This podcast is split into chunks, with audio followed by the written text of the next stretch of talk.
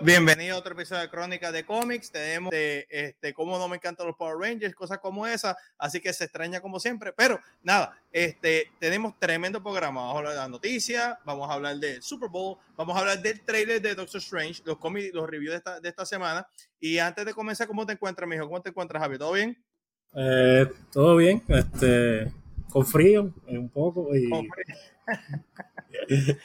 y ahorrado porque empezamos temprano hoy y no estoy acá haciendo cosas todavía. intentamos comenzar hoy más temprano que nunca, ¿okay? Por el Super Bowl, por el Super Bowl nada más, pero este, eh, Doctor Strange nos afinó los planes. Sí, y si están viendo el, el, el, Super Bowl, es el Super Bowl.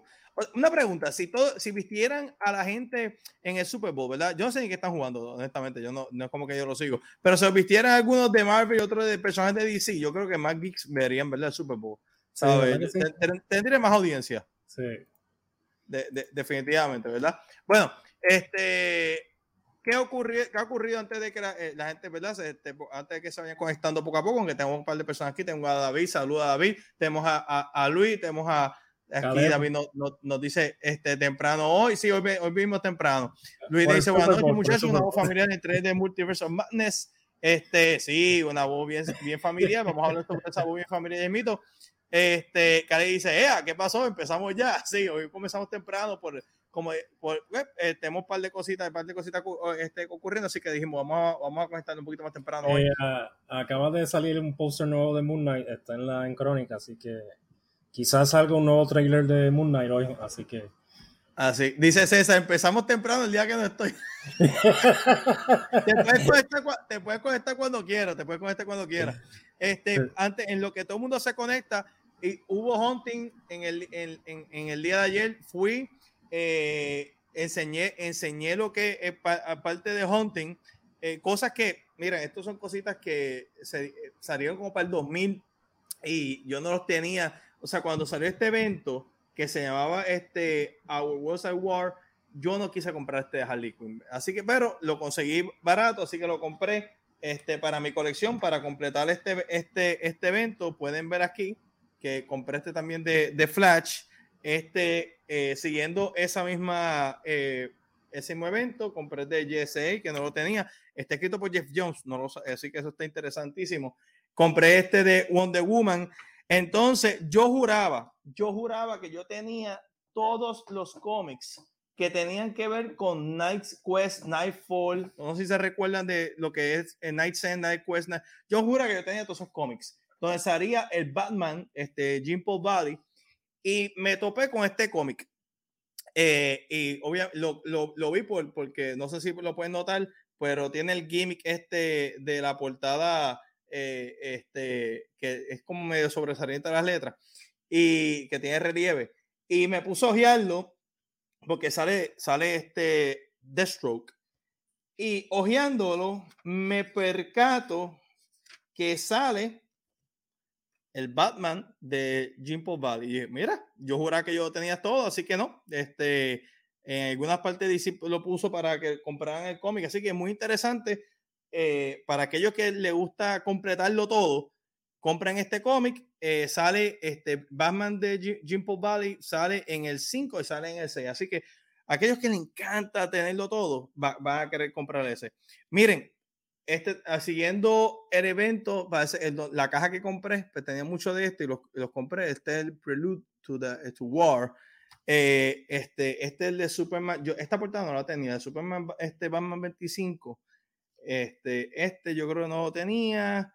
Este, el de Demon. Esto es de King Black, que realmente no, aportaron nada de historia, pero lo conseguí a buen precio, así que lo, lo compré una chulería, ¿verdad? Estos son todos, no sé si pueden ver King Black, estos son de, de Namor. Y lo encontré, estaban a dólar. Eso fue el pulguero de, de Bayamón, muy bueno. Y lo terminé comprando. Y este lo tengo, pero no tengo, no tengo esta portada, este Marvel Comics 1000. Este, así que nada, conseguí un par de cositas buenas. Eh, pueden ver el, eh, este, el, el, live que hicimos en el momento. Compré un montón de tarjetas, muy, una, una chulería de tarjetas, en verdad que que a mí me encanta, a mí me encanta las tarjetas, me, me gusta, algo que me gusta de las tarjetas es el hecho de que uno puede, eh, uno ve la información atrás. Vamos a ver, ¿por qué ustedes creen que yo compré esta tarjeta? ¿Quién es esa? Esta tarjeta. ¿Ah? Slayback. Sí, pues no, no tiene que coger personaje. Si, si lo ven bien, está dibujado por Joe Mad, la tarjeta. Eh, porque él, él dibujó, él, él hizo, él, él este, escribió, eh, dibujó el cómic que tiene que ver con Deadpool. Y este es un personaje que sale en Deadpool. No sé si lo ven ahí, First Appearance, Deadpool número uno. Este, así que él dibujó este, este personaje y dibujó la tarjeta también. Eh, nada, eh, compré, oye, compré esta de, del 92 de Marvel Masterpiece. Una chulería, los dibujos, mira, esta de Psylocke. Ah, una, una chulería. Nada, eh, los tengo aquí en ah. lo que la gente, este, en lo que la gente, ¿verdad? Este, se, se, va conectando, enseñando dos o tres cositas que compré. Así que, un par de cosas buenas. Bueno, tenemos tremendo programa el día de hoy. Vamos a hablar de lo que hay eh, acaba, acaba de salir un nuevo un teaser de nuevo de, de Moon Knight. Este, está en crónica, lo acabo de postear. Bueno, pues vamos, vamos a comenzar. Este, vamos para las noticias, ya que tenemos a todo el mundo aquí este, conectado. Eh, gente, recuérdese, denle like y denle share. Si está por YouTube, por favor, denle subscribe y denle share. Si están por Facebook, pues también denle like y denle share este, para que más personas puedan compartir. Queremos crecer la comunidad de cómics, así que por favor apoyen a, crecer la comunidad de cómics. Bueno, como hemos estado este, este diciendo, y los invitamos a que vean el live que hicimos la semana pasada. Eh, la, semana pasada hicimos un, un live a este eh, sobre comida de adrenalina, ¿verdad? Eh, muy bueno. Este, eh, comida de adrenalina forma parte de, del universo de Origen Comics. Este, le hicimos una, una entrevista a Antonino Rosado y quedó excelente, ¿verdad? Este, también pueden ver el, la entrevista que hicimos sobre Comic Alpha, este, que quedó muy bueno, uno, uno, una semana, como decimos hace como uno o dos meses atrás. También está el de Manuel Martínez, que lo que pueden buscarlo, que quedó muy bueno. Y le digo todo esto porque la tercera feria de cómics está dirigida a los cómics este, eh, locales, ¿verdad? Eh, y va a haber mucho el talento local allí, mucho, mucho, mucho talento local allí. Así que le, eh, le, le, le digo que vayan para allá para que conozcan todo ese talento local. Además del talento local, va a haber personas vendiendo cómics y esto lo va a conectar con lo que le voy a enseñar ahora. esta semana, esta semana tuve el privilegio de conseguir unos cómics. Yo estoy intentando de completar el Ronda Amazing Spider-Man, ¿verdad? Yo estoy intentando de completar el Ronda Amazing Spider-Man y conseguí par de cómics excelentes, ¿verdad? Usted se va a quedar con la boca abierta cuando yo le enseñe lo que yo conseguí. Eh, vamos para allá. Estoy sacando esto. Miren lo que yo conseguí. Vamos a, vamos a comenzar, vamos a comenzar con los, con los, no con los mejores. Vamos a comenzar, no vamos a comenzar con los mejores. Eh, conseguí este es 99 de Amazing Spider-Man, ¿verdad? Este es 99 de Amazing Spider-Man. Y lo va, a y lo va a conectar esto con la tercera feria de cómics. Conseguí el 98 de Amazing Spider-Man. Este, entonces, conseguí el 97 de Amazing Spider-Man. Es más, lo voy a conectar hasta con San Valentín, lo que le voy, lo que le voy a decir ahora.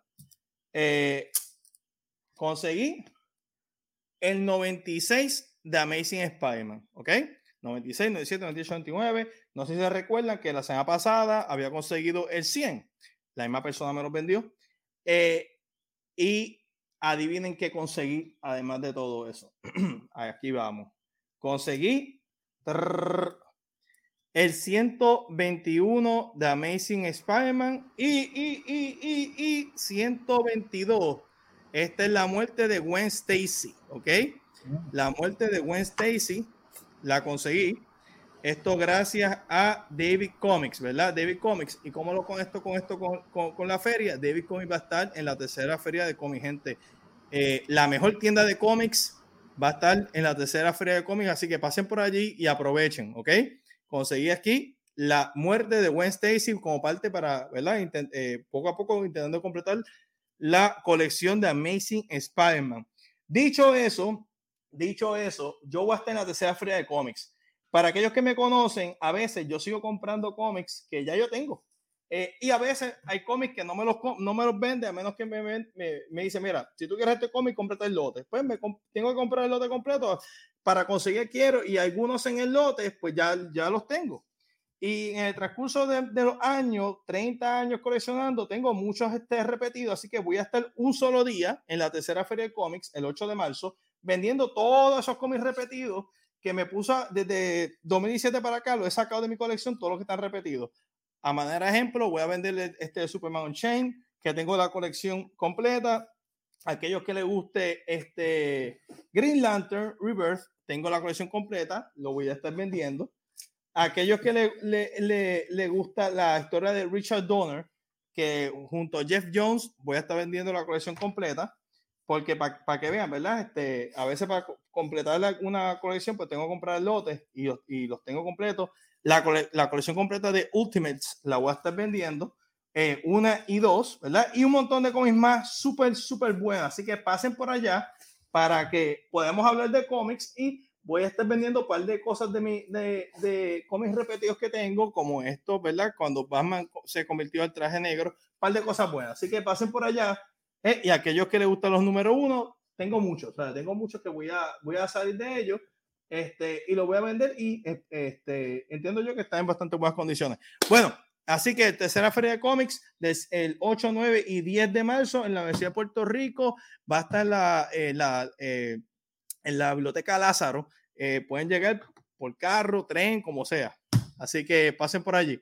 Bueno, este, dice Cali, por favor, dime que cogiste a Gambit Nelson. Caramba, yo creo que el de Gambit no lo, no, la tarjeta no la cogí, tengo que chequear.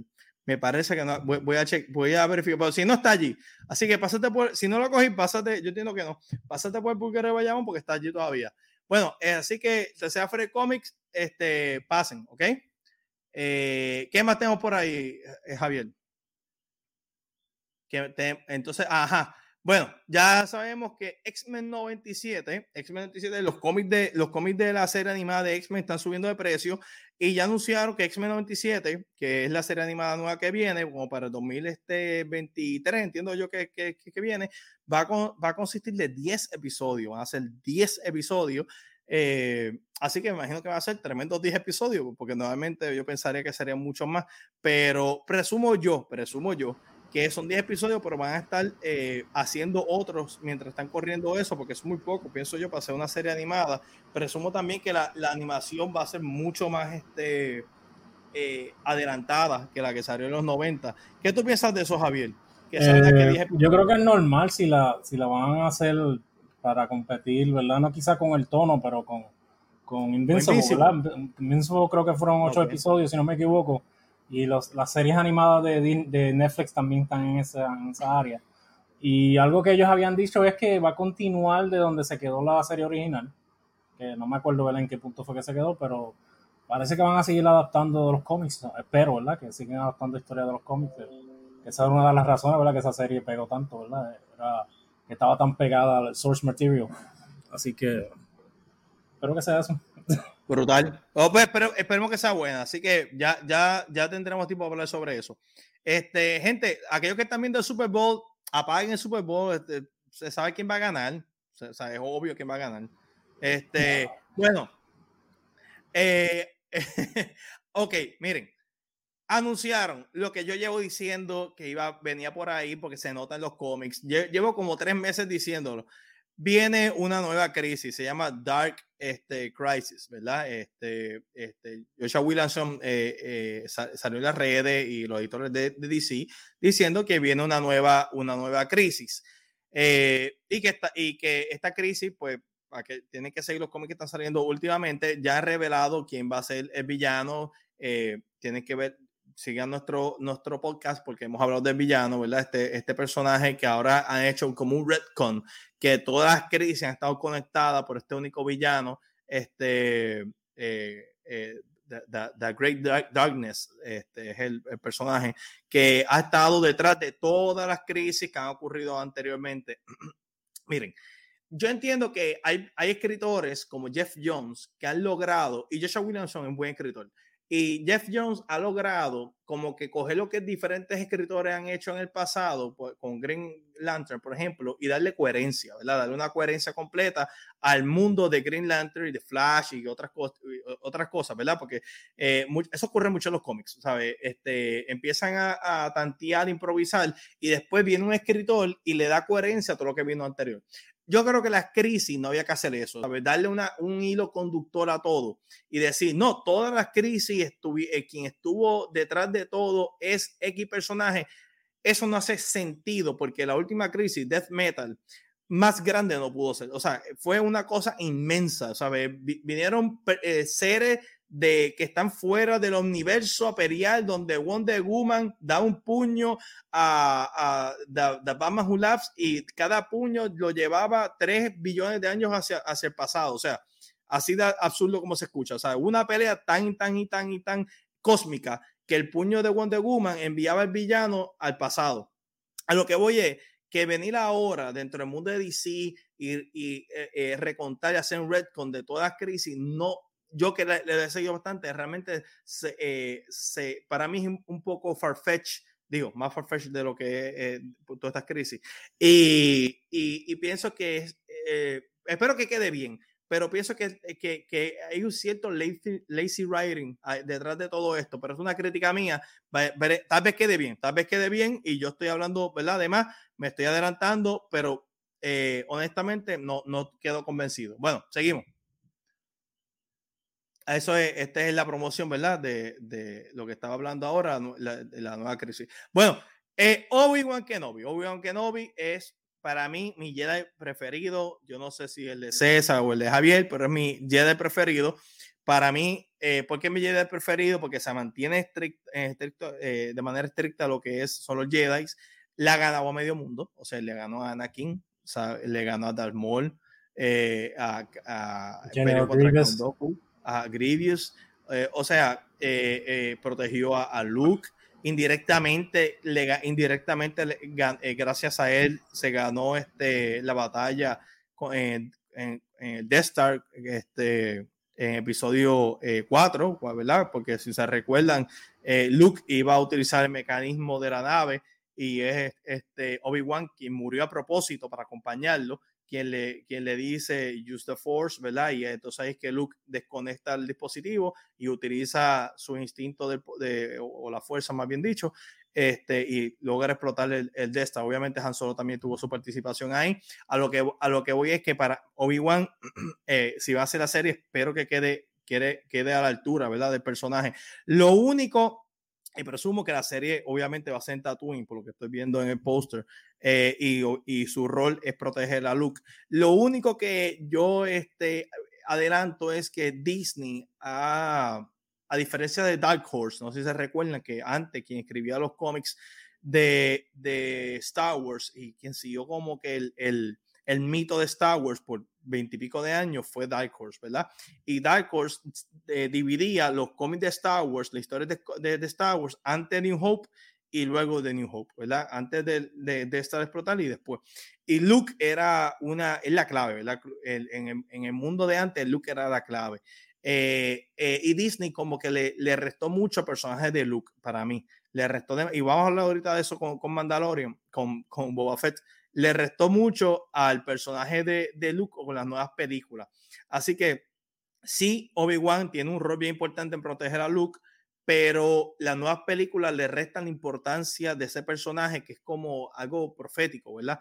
Eh, eh, así era como era visto antes y pues para mí tengo mis problemas como lo que han hecho últimamente. Este, pero para mí Obi-Wan es mi, por lo menos mi personaje favorito, mi Jedi preferido mi personaje favorito es Han Solo, pero mi Jedi eh, favorito es Obi-Wan. Este, ¿Cuál es tu favorito, este, Javier? Si tuvieras uno, si fuera uh, Mis favoritos son los de Old Republic, este, Reven, este, esos personajes del videojuego, pero de así de la de estos. Uh, no tengo mucho. No. Han Solo. Eh, es un Jedi, es un, el Jedi que nadie conoce. Sí, sí, este, sí, No, pero es que, es que Disney y los fans han hecho para matarle la mola a los, personajes. ¿Tú tienes alguna esperanza en este show? Porque comparado a todos los, a estos shows que han salido de. Mira, yo sí, yo, yo tengo esperanza, yo tengo esperanza en este show porque yo he notado que yo no sé qué es lo que pasa, que, eh, que cuando es Mandalorian, en escena, está en escena, el trato del personaje es distinto a con Boba Fett. Y me parece que, que bien, todas estas personas van a estar bien nerviosas como el trato que le dan a Obi-Wan. Y, yo, y, vamos a coger por de ejemplo eh, eh, Master of the Universe, ¿verdad? Master of the Universe es, es He-Man, por decirlo así, eh, y fue una serie animada. Y tú tienes un montón de fans que no cumplió con las expectativas de algunos, otros sí, otros no. No, no vamos a entrar en esa pelea, pero el mero hecho de que cómo trataron la, la serie, y es una serie animada que de los 80, y eso trajo tanta controversia, yo creo que tú vas a tener muchas personas detrás bregando con este personaje y dando y, tratándolo bien. O sea, yo pienso que sí va a ser una buena serie. Eh, yo creo que Boba Fett, los, los creadores, los, creadores de la serie de Boba Fett no tienen esa presión porque Boba Fett, eh, para todos los efectos, no tenía, no, no, de manera canónica, no tiene un pasado eh, tan, no, no, no tiene un, una historia tan sólida como lo tiene Obi-Wan, ¿verdad? Este, eh, con, Boba Fett, básicamente, pues ellos, eh, ellos podían meter las patas y no importa porque Boba Fett realmente en las películas no tiene mayor participación, más bien como el aura del personaje. Y en los cómics sí lo tiene, pero ¿quién lee los cómics de Boba Fett? Yo lo leo, tal vez ustedes lo leen, pero no mucha gente, ¿verdad? El público general lee los cómics de Boba Fett de Star Wars. Así que, y, este, y, esta idea de la serie que supuestamente él va a pelear otra vez con Anakin en esta, pero... Eh, ¿Cómo, fue, ¿Cómo fue eso? Que supuestamente los rumores que, ¿verdad? Que está este Christian Harrison, está, eh, es, el parte del cast y supuestamente Obi-Wan va a pelear otra vez con él. Oh, sí, sí. Espero que, espero que haya mejorado su estación. Pero que eh, la, cuando tú vas a, New Hope, ¿verdad? Él dice, eh, la última vez que te vi, pues tú eras el maestro y te sobrepasé, qué sé yo, qué diablo. ¿Sabes? Como que están haciendo un retcon a la... un retcon, sí. Eh, mira, lamentablemente, lo que yo he notado, y esto lo podemos hablar con Boba Fett ahorita, lamentablemente Disney ha, ha, ha explotado, y bien por ello, la, la, parte nostálgica de Star Wars, pero no, no se atreve, no se atreve a crear algo con estos personajes de sustancia, ¿verdad? Eh, eh es, más bien como que tiene un pie adentro, un pie afuera con los personajes ya eh, preestablecidos. Eh, tal vez con personajes no preestablecidos como Mandalorian, pues tienen una flexibilidad y se inventan lo que sea. Pero personajes que ya están preestablecidos, noto que hay como un miedo en... en eh, mejor ejemplo, Rogue One. Rogue One son personajes... Eh, este, saludos a, Iván. Rogue One es un eh, personaje, que personaje me una, una película que contiene personajes relativamente originales. Pues la película funcionó. ¿Por qué? Porque la película, la, lo, lo, lo, el, el, libreto tuvo, le dio una participación bastante creativa a todos esos personajes dentro de un tiempo que nosotros conocemos y realmente exploró partes de Star Wars que no habíamos antes visto de una manera bien original y a la misma vez usando elementos nostálgicos.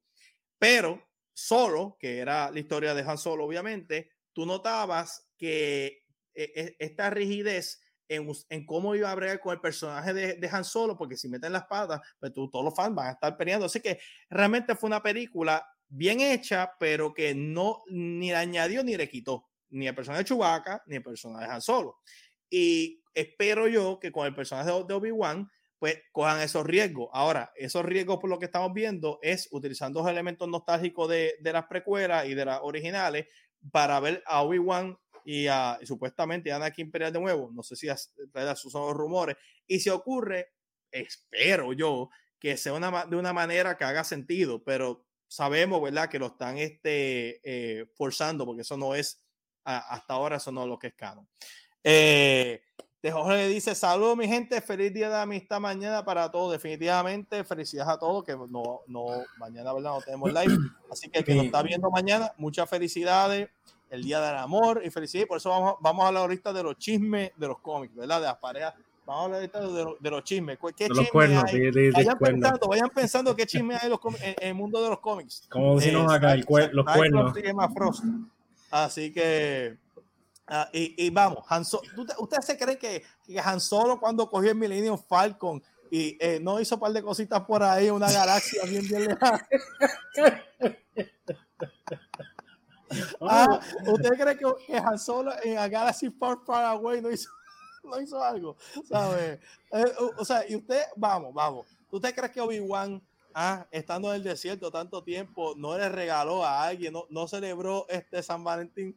Sí, yo sé que no es San Valentín Star Wars, no, no, me caigan encima. Mi, este, reacción, mi reacción al póster cuando lo vi fue, oh, otra vez el planeta este.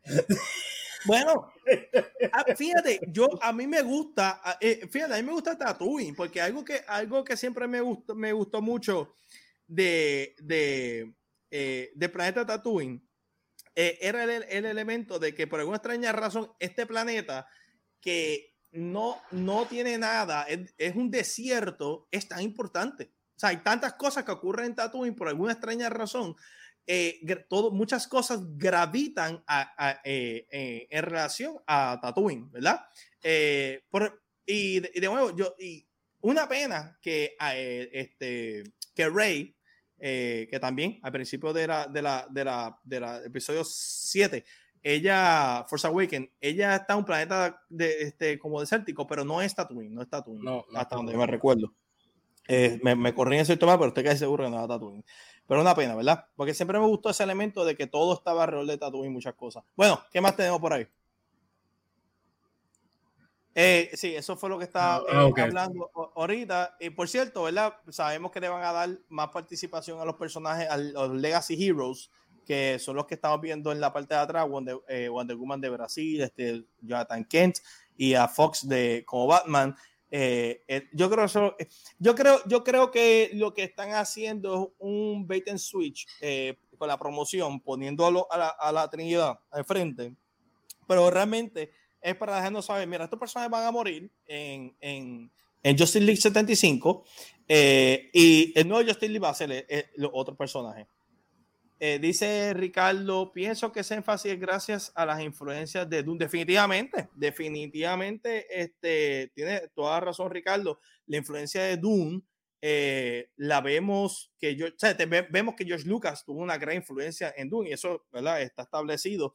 Eh, eh, eh, cuando él escribió Star Wars, hay una gran influencia. Incluso Boba Fett tiene también mucha influencia de Dune. Esta cuestión de que él está ayudando a, a, a las personas de, de, de, este, Tatooine a recuperar el planeta hasta cierto, hasta cierto punto y cómo el Spice y están explotando el planeta, este, personas extranjeras. es un tema que, que, como ya he dicho, es un, es un tema bastante universal pero sí, Doom lo eh, recoge bastante bien ese, eh, ese Los, los, Sun People son los Fremen de, de Doom.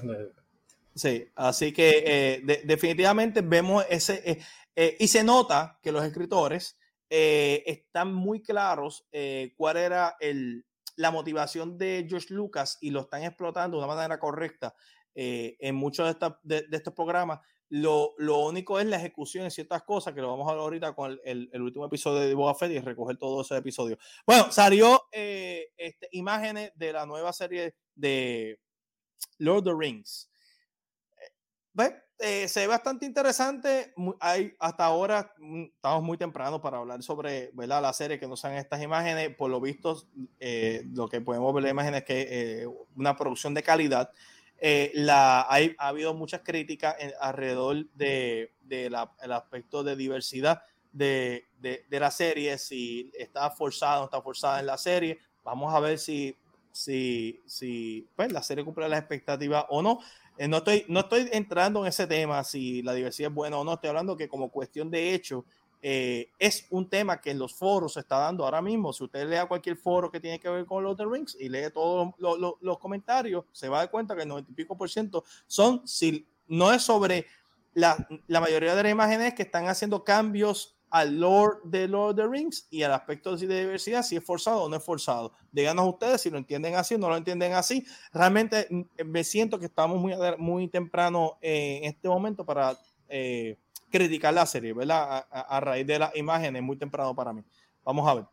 Este, eso, esas fotos salieron en un editorial de, de, Vanity Fair. La escritora este, Joanna, Joanna Robinson, ella es bien, este, una ultra fanática de esa de Tolkien, del universo del Tolkien, y Amazon le enseñó los primeros dos episodios. Y ella dice que, está, que están excelentes los episodios. Este, el casting brega, son un montón de historias. Y hay que ver, ¿verdad? Que en el, en el de estos de, de Tolkien, él hace referencia a, cierta, a ciertas de eh, regiones donde las personas, donde él no describe mucho, simplemente dice que son personas de, de cierto color oscuro. Este, y pues dentro del lore cabe eh, esa, esas personas, ¿verdad? Pues, eh, eh, he, leído, he leído a favor y en contra de eso. He leído que tú el, el, elf, el elf que todo el mundo está criticando que, es puertorriqueño. Es puertorriqueño, ¿sabes? Este, so, pero al fin y al cabo, alguien, alguien cuando Amazon pagó 250 millones solamente por los derechos para poder hacer esta serie, y al fin y al cabo va a gastar como un billón de dólares en esta serie, pues yo creo que ellos pueden hacer cambios como la cara y la, y la familia le dio este el visto bueno. Eh, eh, mira, lo que pasa es que Lord of the Rings eh, tiene dos fanaticadas.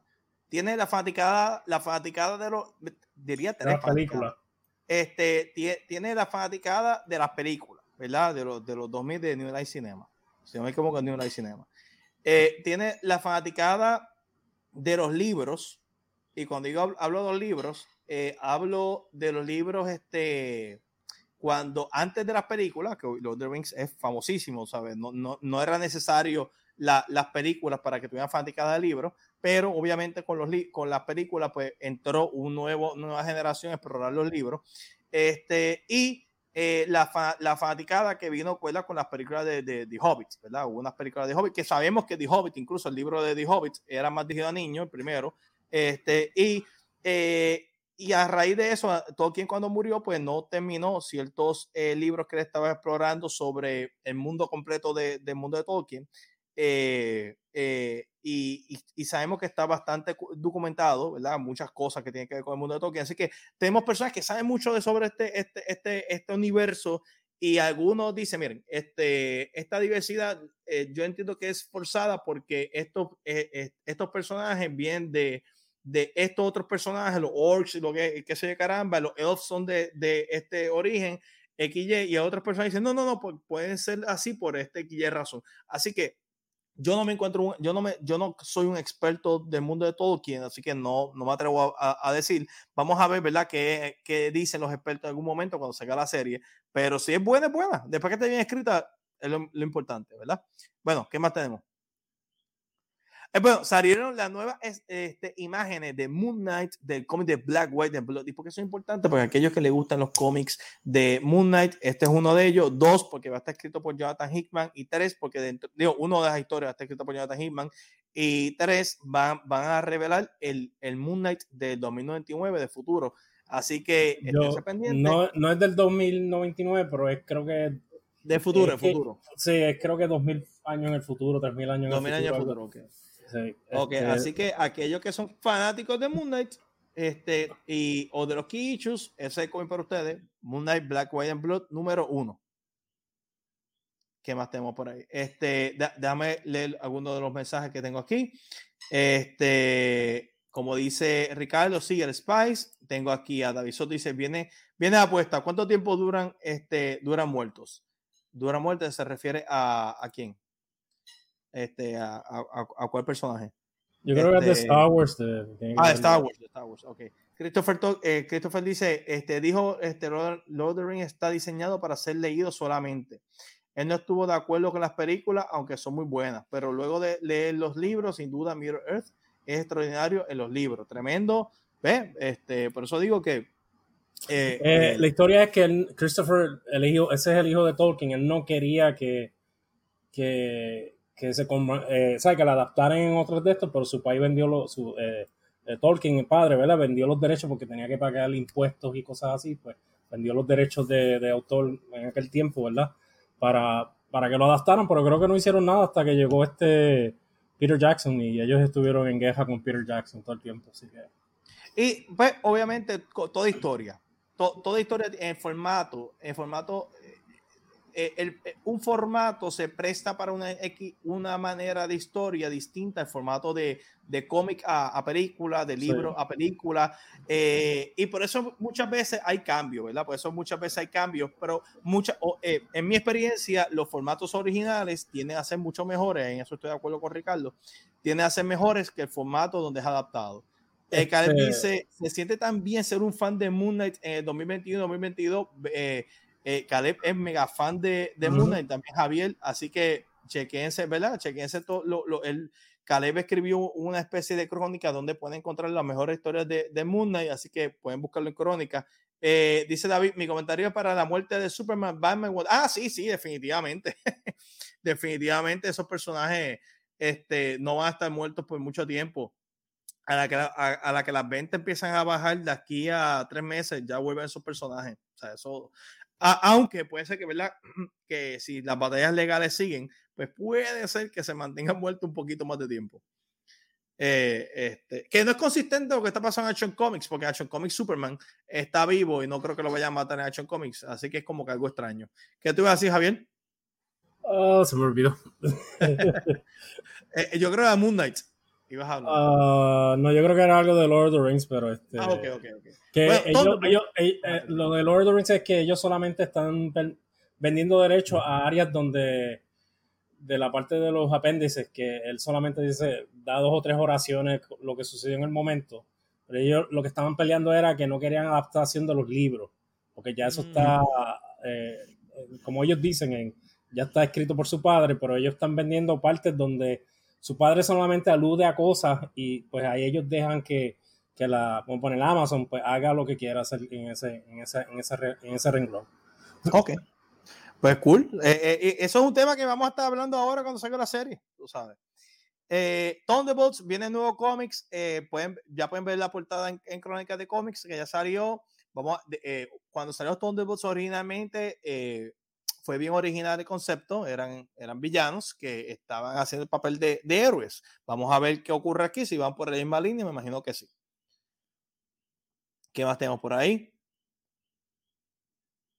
Y bueno, salió este, este trailer o teaser de DC eh, de lo que viene en el 2022, anunciando todos sus proyectos de 2022 en un especie de trailer, entre ellos mismos la, la eh, Justice Society, ¿verdad? Para eh, este Black Adam, para aplicar Black Adam y otras cosas más. Vimos a Flash para película de Flash y qué sé yo. O sea, que fue como una, una especie de unión de, de, todo lo que viene por ahí. Y entre ellos, pues, yo, por, para los que son fanáticos de Justice Society, pues, como yo, pues, este, vimos a Hawkman, ¿verdad? Y otros personajes más, así que eso está súper cool. Ver todos estos personajes. ¿Qué te pareció eso a ti, este, eh, Javier? Ese eh, el, o trailer que, que sea. Eh, el teaser, este, el teaser del 2022, ¿verdad? Este, pues, una de las cosas es al final del trailer, ¿verdad? Dice solo teatro. Así que Warner Brothers terminó la, la, la ¿verdad? Lo que pasó el año pasado, que lo tiraron todo en HBO, este, ya se acabó. Eh, pero lo de Black, lo de Black Adam se ve súper interesante, ¿verdad? Ver a, ver a Doctor Fate, ¿verdad? En, Doctor eh, Fate. En peli que este, se ve interesante, ¿verdad? Este, Hawkman también se ve bien, este, eso. Tengo algunas esperanzas, ¿verdad? En Black Adam, a ver si, es bueno. Doctor Fate es tan, tan poderoso y yo no sé cómo lo van a hacer porque es tan exageradamente poderoso el personaje, así que no sé cómo harán. Este, una cosa que va a decir de Black Adam es que lo quieren convertir como un héroe. Black Adam no es un héroe. No sé por qué, esa, qué obsesión de DC hacer Black Adam un héroe. Es malo, malo, malo. Pues, pero, malo. Cuando, pero cuando tú tienes una estrella como The Rock eh, pues, y dices, mira, quiero ser Black Adam. Pero ese, ese, eso, es como hacer, eso es como hacer Gargamel bueno.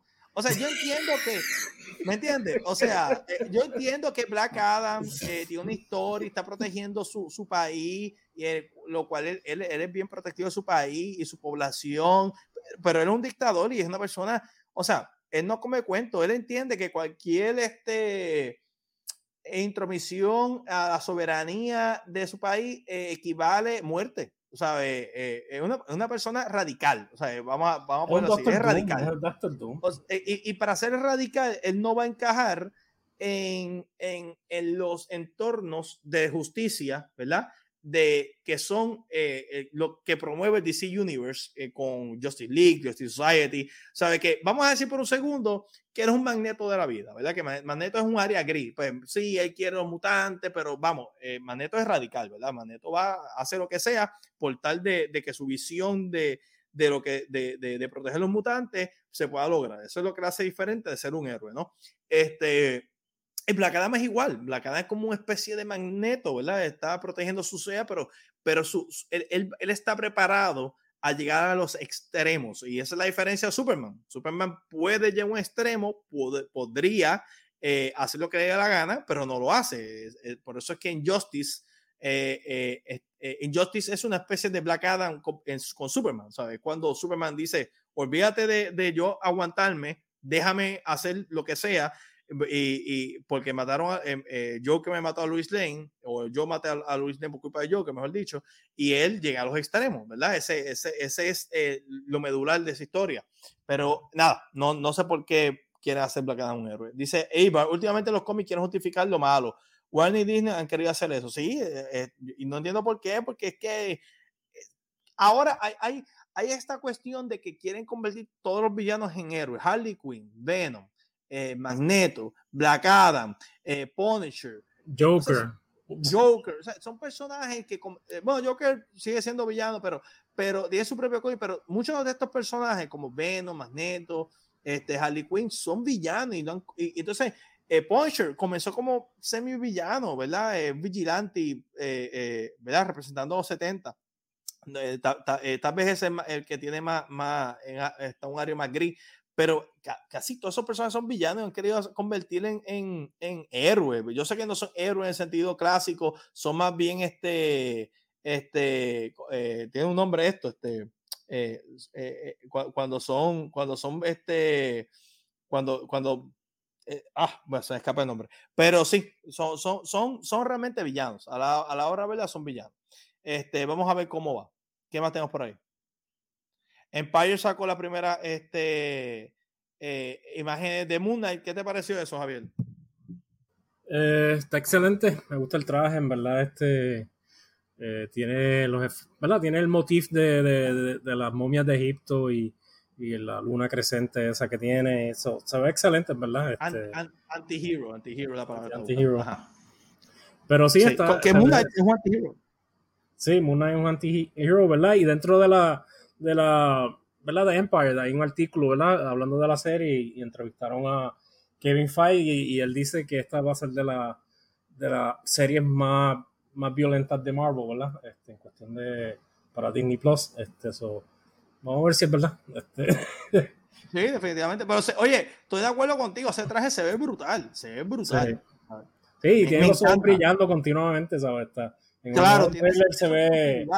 Eso, eso, tiene CGI ahí, ¿no? sí, sí, eso sí.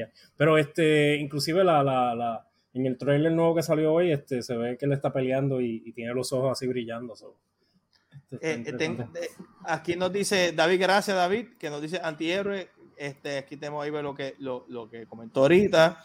Y tenemos a Khaled dice Doctor Doom, hasta le dieron su arco de, de bueno siendo el nuevo Iron Man después de Secret Wars Lex Luthor también en Reverse, aunque su arco este, me gustó mucho. Fíjate, Doctor, sí, sí. Eh, Doctor Doom, fíjate, Doctor Doom lo eh, eh, lograron justificarlo porque después de Secret Wars es como que el mundo se recreó y era otra persona distinta. O sea, es como si él hubiera sido otra persona distinta. Y exploraron eso, pero sí, es una manera de, de pero a veces, a veces a veces que no le cambian ni la personalidad al personaje y lo quieren poner como si fuera bueno, aún con la personalidad que tenía antes. O sea, como que no cambia. Eh, y, y, cómo Black Adam lo van a justificar, no sé. Bueno, ¿qué más tenemos por ahí? Eh, una noticia que salió es que los cómics de DC, debido a la distribución de papel y problemas que están viendo con el papel, este, ya no van a salir con la portada glossy, así que van a salir con la, la, la, portada B, generalmente serán glossy, ¿verdad? Ahora van a salir, que son los, este, los como estilo de cartón eh, glossy, ahora van a salir mate, van a salir mate.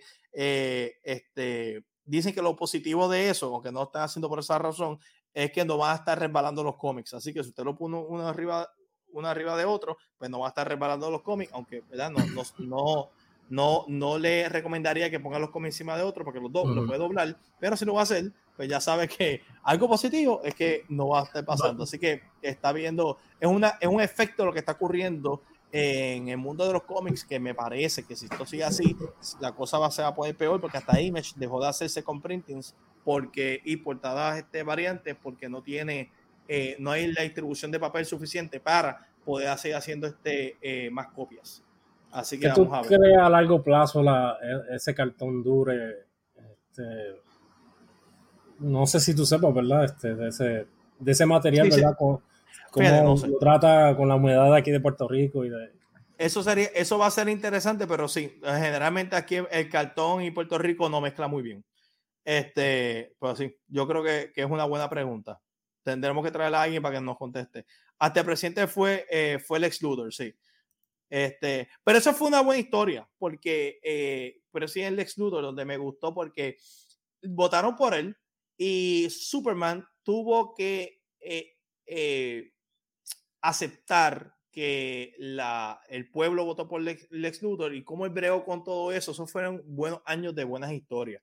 Eh, eh, Jeff Lowe, que fue el escritor que estaba manejando todo eso, hizo buen, manejó eso muy bien porque el escritor nunca dejó de ser este villano, pero no siempre te, siempre te, dejaban como que con esa pullita, ¿será villano? ¿Será villano? Eh, ¿Habrá cambiado? ¿No habrá cambiado? Y obviamente te, daban hints aquí y allá. Fue, fue buen tiempo. Eso para, el, para aquellos que lo quieran buscar, eso fue del 2000 al 2004 más o menos, incluso los cómics señorita, Lex Luthor tuvo un papel bien, bien este, importante. Dice Caleb, aunque es verdad que le arreglaron su, eh, su cara antes del accidente, dándole un motivo de ser bueno, aunque en general la idea era extraño, estoy de acuerdo. Este, César, eh, Santiago dice, nítida portada, sí, está bien nítida. Este, David dice, y saluda a César aquí. Dice, sí, pero ahí ya Luto era malo de una patada porque él lo utilizó como una máscara para molestar a su madre. Definitivamente, definitivamente. Eso ese era, ese era, uno de los puntos principales. Incluso él, usa, él, él utilizó a Pete Ross, eh, que era el mejor amigo de, de, de, Clark en Smallville, como vicepresidente. Así que imagínate si era para, ¿verdad? Eh, no sabía que Superman era, eh, este, e, era Clark, pero como quiera, ¿verdad? Imagino que él tenía una idea, que tenía una conexión con, con Smallville. Bueno, ¿qué más tenemos por ahí? Bueno, hoy es eh, el Super Bowl, ¿verdad? Y eh, Javier, ¿a quién tú le vas? Uh, yo no sé ni quién está jugando, los cerveceros de Camuy, no sé, algo así. Yo, yo, iba a decir, eh, yo, estaba esperando que tú dijeras algo para decir, yo le voy a los otros. Gente, déjenos saber. los cerveceros de Camuy, voy. De, déjenos saber a quién le van el Super Bowl, ¿verdad? Pero hablando de Super Bowl, hablando de Super Bowl, este, existe un personaje, eh, esto, esto, es, esto es real, gente, esto es real. Existe un personaje eh, eh, y, existe en el mundo de Marvel, esto, es canon, ¿verdad? Esto no es, esto es un universo alterno. Existe dentro del mundo de Marvel un superhéroe que se llama Super Pro, que fue auspiciado por the NFL, ¿verdad? Eh, y NFL pagó para que hubiera un personaje y fue escrito por Fabián Niciesa, que fue el que escribió Deadpool por mucho tiempo. Y básicamente es este personaje que jugaba fútbol y estaba, es un científico de Marvel y salió con Spider-Man, como pueden, como pueden ver ahí, salió con Spider-Man él. Y este, y este personaje, el origen de él, salió, ah, y mira ahí con Captain América. O sea, esto existe en el mundo de Marvel. Eh, este villano ataca a la casa de, de, él y él tiene un traje que él también creó y, y le cayeron encima unos químicos y obtiene unos poderes y con el traje de fútbol él empieza a pelear el traje es indestructible. Eh. Y el traje es indestructible, así que me imagino que será hecho de adamantium o, o algo por el estilo. Anyway, el punto es que, gente, existe, existe, no te, entiéndalo, no es fuera del mundo de Marvel, no es en un mundo alterno, no, no, no. Eh, existe en el mundo de Marvel, eh, se podría argumentar si después de eh, Secret Wars existe o no, pero... Bueno, alguien lo mencionó después de Secret Wars. Yo creo que sí, ¿verdad? Existe Super Pro, así que Super Pro es el, el héroe oficial de the NFL en el mundo de Marvel y es un superhéroe oficial en el mundo de Marvel, ¿verdad? Así que eh, eh, eh, no lo hemos visto, no lo hemos visto mucho, porque realmente, pero en su momento tuvo su acogida. O sea, yo quiero que sepan, incluso este cómic llegó a subir de, de, de, de bastante. Sí. Ok, ok, te, tengo una pregunta. Tú ah. que vas mucho a cacería, ¿verdad? De cómics, si tú consigues esta portada número uno y la persona te dice que vale 50 dólares. No, no, no, no. no aconseja al público, aconseja al público. Esto no, no, vale, esto, vale, un peso y mucho. Pero en su momento, oye, en su momento, en su momento este, tuvo su acogida. Es más, yo, si pueden verificar cuánto está, es más, dame, eh, eh, déjame ver cuánto está este, este cómic actualmente, si le, si le encuentro, ¿verdad? Pero actualmente yo creo que tiene, ¿verdad? Este, está bastante alto en cuestión de, de, precio. Digo, no sé si bajó, no sé si bajó, pero, pero sí, eh, eh, correcto. Vamos a ver, vamos a ver aquí rapidito, así que vamos a ver si, si está o no está en este. Estoy buscando en la aplicación. Él salió hasta en Darkhawk. Yo creo que él tiene una aparición en Darkhawk. Vamos a ver.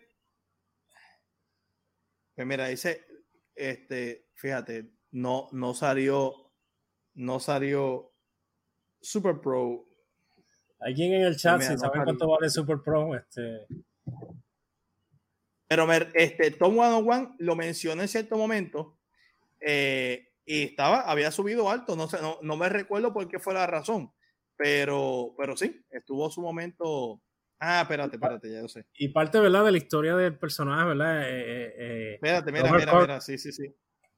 Robert Kirkman, quería usarlo en una historia para Marvel y, y, el número, parece, el número, el número 6, el número 6, pero no está tan alto. El número 6 no está tan alto. Está, eh, es, conseguido, es considerado un key issue, ¿ok? Está en 3 dólares. Dice controversial issue, este, que ah, enseña a los americanos como una representation of violence este, y que hubo un recall al cómic. un recall al cómic. Así que ya saben, super, así que que le gusten los key issues, búsquese Super Pro número 6. ¿Ok? Super Pro número 6, gente. Este, ah, este poner, ahí está. Ah, se fue. Bueno, ¿qué más, ¿qué más tenemos por ahí? Este, vamos para. No sé si quieres hablar de Boba o del trailer de de Doctor Strange? Vamos, vamos, a, vamos a hablar de, de trailer de, de, Doctor Strange. Eh, salió hace poco. Gente, ¿cuántas, ¿cuántos de ustedes vieron el, el, el trailer de Doctor Strange? Eh, déjenos saber si les gustó o no les gustó. Bueno, primeras impresiones, así de, de, de entrada. Eh, primero que es Sam Raimi. A mí, me, a mí me encanta Sam Raimi, eh, como director me refiero. Eh, así que se nota la calidad de, de, la, la, película. Eh, se nota que la película va a ser larga, o me parece que va a ser larga. Eh, tiene muchos, la, la, película va a tener muchos elementos místicos, obviamente. Vamos, nos va a esta, esta película va a ser el, el principio, la génesis. Se podría argumentar que es la de Spider-Man, pero Spider-Man es una excusa para esta película. La, eh, eh, realmente, la película de Spider-Man es una excusa para esta película. Eh, es lamentable que para mí la razón que comenzó todo esto fue tan absurdo. Yo, yo le he dicho, me pueden caer chinche como quieran. a mí me encantó la película de Spider-Man. La tercera de, de, de, de, Sony slash Disney, a mí me gustó. Pero esto de que Doctor Strange tuvo que hacer un, un, un hechizo para que todo el mundo se olvidara de él y, y, mientras estaba haciendo el hechizo, eh, Peter Parker sigue hablando, le decía hablando y él como que seguía cometiendo errores, me pareció demasiado absurdo, demasiado tonto, eh, eh, como que un, fue jocoso de manera, todo, este problema, todo este problema, todo este problema que está viendo ahora, tuvo que ver porque Peter Parker le seguía hablando a Doctor Strange mientras hacía, hacía hechizo. Es gracioso en un aspecto, pero absurdo en otro, demasiado absurdo. Es como si Doctor Strange va a operar a alguien y no se puede concentrar porque la persona le sigue hablando mientras está haciendo la operación o algo por el estilo. No, tú sabes, es, una persona que es un experto en esto él, y que no, él no haya pensado todas las cosas de hechizo y lo improvisó en el momento es tan absurdo y tan lazy writing para mí. Eh, dicho eso, el trailer se ve brutal. Eh, definitivamente Wanda me parece que va a ser la villana. estamos viendo muchos elementos, vemos, escuchamos una voz importante ahí, no sé si decirlo, pero que, vemos a Baron, a, a, Baron Mordo aquí, vemos a, Garganto, que realmente es Chura, pero sabemos que tiene un problema eh, legal, así que van a usar este Garganto. Eh, eh, aparentemente no va a ser Chumagoraz en cuestión de nombre, porque Chumagoraz es un personaje que fue creado por el creador de Conan y eso este, predata a este, a la película, al, al, al, Doctor Strange. Así que este, por aspectos legales no lo van a estar utilizando. Eh, creo que vamos a, vamos a ver la vaca boba, que es la quienes criaron en los cómics a, este, a Wanda, así que y a, y a Quicksilver. Vamos a ver si eso ocurre. Eh, tenemos a American Chávez que va a aparecer. Hay un personaje que se me parece mucho a Captain Marvel. Este, no sabemos si es la, la, eh, que conocemos. Es Captain Marvel, pero no es, no es Brie Larson. No, ok, que probablemente va a ser entonces este, eh, la otra Captain Marvel. Este, Está este María, entre María, este, o la, la que sale en WandaVision, este, ¿cómo que se llama ella? Este, sí, eh, Mónica Rambo. Ah, María Rambo o Mónica, una de las dos. Eh, tenemos, eh, este, ya obviamente, y entonces aparentemente escuchamos la voz de Patrick Stewart. Así que si escuchamos la voz de Patrick Stewart, será profesor Xavier. O sea, vamos, eh, es, profesor Xavier quien, quien, quien, le está hablando. Por lo menos sabemos esa voz, esa voz. Ah, y vemos aquí a, a, los robots, parece que son ultra, ¿no? Este, pero esa voz ahí, esa escena, ese, ese es Patrick Stewart. Definitivamente. Eso que no hay duda. Veremos los Illuminati porque vemos un montón de sillas. Eh, mucha gente puede mencionar que podría ser, eh, estamos viendo los Time Variant este, Authority, eh, podría ser tapeta Time Variant Authority, pero me, más que nada, según la información que tengo, hay una alta probabilidad que pueda ser los Illuminati. Y Wanda, pues yo le he dicho desde WandaVision eh, este, eh, déjame decirte, este porque se, se debería llamar, se los dije.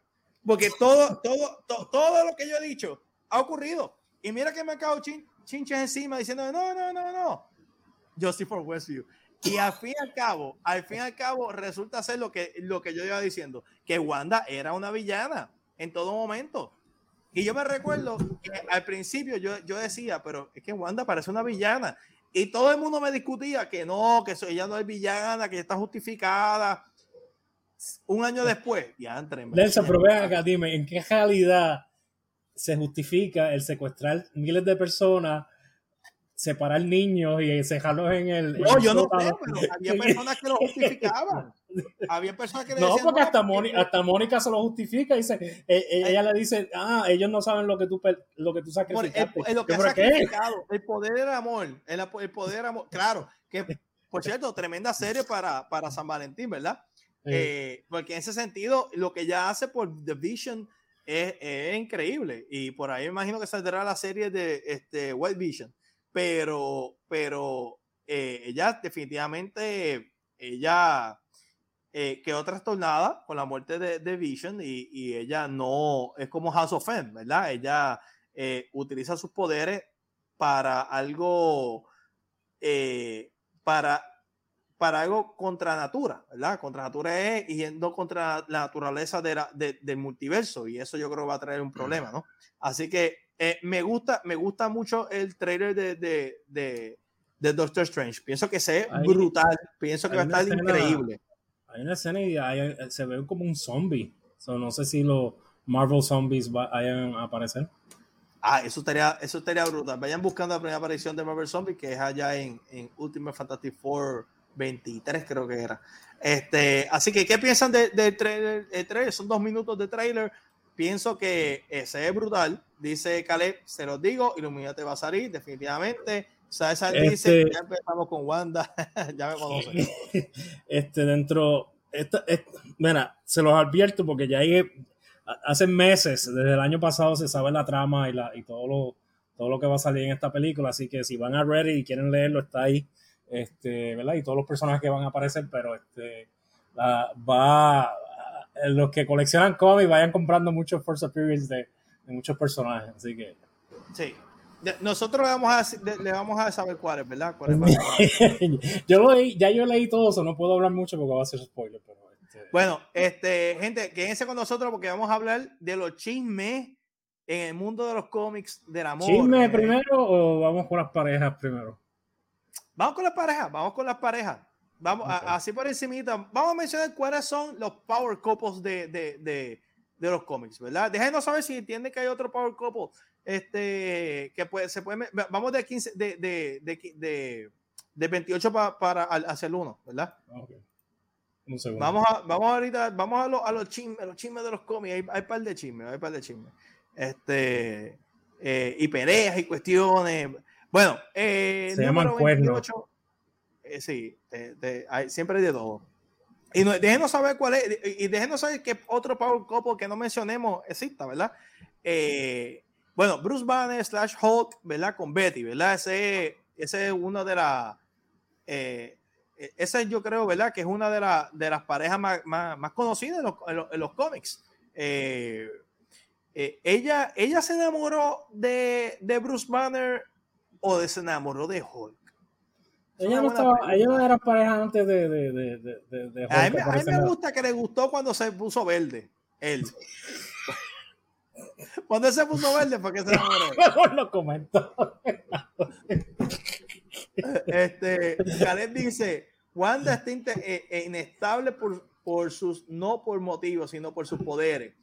En el trailer se ve un poco unhinged. House of Fame, lo que la gente lo que no, ajá, espérate, lo que la gente lo que no leyó, los cómics ante el evento es por esto se veía venir por su poder crecer, pero este, de manera irregular. Recuérdense que también en los cómics, dice, dice Jorge, cierren, cierren. También en los cómics, ella está así porque por la pérdida de sus, de sus hijos. Sí. Este, Pero Caleb te van a cancelar. Caleb, ¿Ah? van a, cancelar, a Caleb lo van a cancelar por ese comentario porque dijo que una muerte inestable. Eso no, eso no sucede, ¿sabes? No, no, no, no, y por asociación terminamos nosotros cancelados. Pero en los cómics es que ella le, ella le borran, eh, ella le borra la memoria de los hijos eh, que Caleb lo sabe, eh, pero para que yo, lo estoy hablando para aquellos que no sepan, este, para aquellos que no, no, no, eh, no, no, conozcan la historia, este, luego de que los hijos de ella resultaran ser creaciones de Mephisto, realmente, a ella le borran la memoria para que no tenga ese dolor y después ella vuelve a recordar, está, está, eso fue en Avengers 500, eh, vuelve a recordar a sus hijos cuando le, eh, le, mencionan sin culpa a los hijos de ella y ahí hace, hace memoria de ellos y eso es lo que crea, despierta este, esta molestia de ella. Uno, de que se recuerda que los hijos de ella existían, tenían unos hijos y ya no los tiene. Y dos, que haya eh, la memoria de ella se la hayan borrado, ¿verdad? Así que eso, este, Agatha tuvo una participación bien importante en cuanto a eso. Por eso es que sale la serie de WandaVision. Obviamente lo han cambiado todo en lo, en lo en la, serie de, televisión. Bueno, este número 28 fue este Hulk y Berry, ¿verdad? Eh, Power Couple. Número 27 tenemos a Electra y Daredevil Mark Murdock. Este, definitivamente, es una parejas más conocidas en los cómics. Incluso Electra, eh, ella originalmente lo que salió fue bien poco tiempo. Y en la historia original de Frank Miller y, y y fue tan icónica esa historia que seguían trayendo y trayendo y trayendo aspectos de Electra que volvió a salir, incluso los conmigo hoy día de Electra, ella es, eh, ella es Daredevil, así que eh, eh, es bien importante, ¿verdad? El personaje de Electra y, y, esta pareja es un power couple definitivamente, ¿verdad? Este, aunque, aunque Matt haya estado con otras mujeres y obviamente Electra, este, no, no, que lo que quiero decir que siempre vuelve. Pero, te, quiero preguntar, ¿tú crees que Daredevil se lleva el número uno entre los hombres más sufridos, personajes más sufridos en el amor? Sí, está, está ahí, está ahí. Él y Wolverine, ¿verdad? Porque Wolverine también son eh, trágicos eh, eh, los, enamoramientos. Sí, sí, definitivamente. Él, eh, eh, eh, están ahí. A Wolverine es que le siguen matando todo su. Bueno, también a, a Daredevil, sí, pero a este Daredevil le vendieron su identidad por, por drogas y. Fíjate, yo creo, ah, yo creo que no tengo a Wolverine aquí en esta lista. Bueno, 26, yo creo que es la, este, ahora vamos para, 26. Vamos por 26. Este, este Ant-Man y The, Wasp, ¿verdad? Esto es una pareja bien conocida. Ahorita vamos a hablar de los chismes de ellos hay, hay mucho chisme entre, entre sí, sí, sí. Aquí, aquí, aquí la cosa no es tan feliz como, como, como se pinta, ¿oyeron? Este, vamos rápido. Deja la puerta, compadre. Sí, que, este, tenemos quién más, quién más tenemos aquí.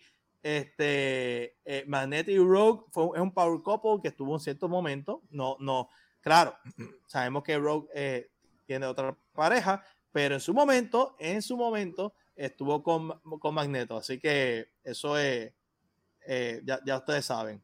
César Hank Pym es un loco. es verdad. Eso, eso entre, entre los enamoramientos de él y sus creaciones lo, lo van a matar.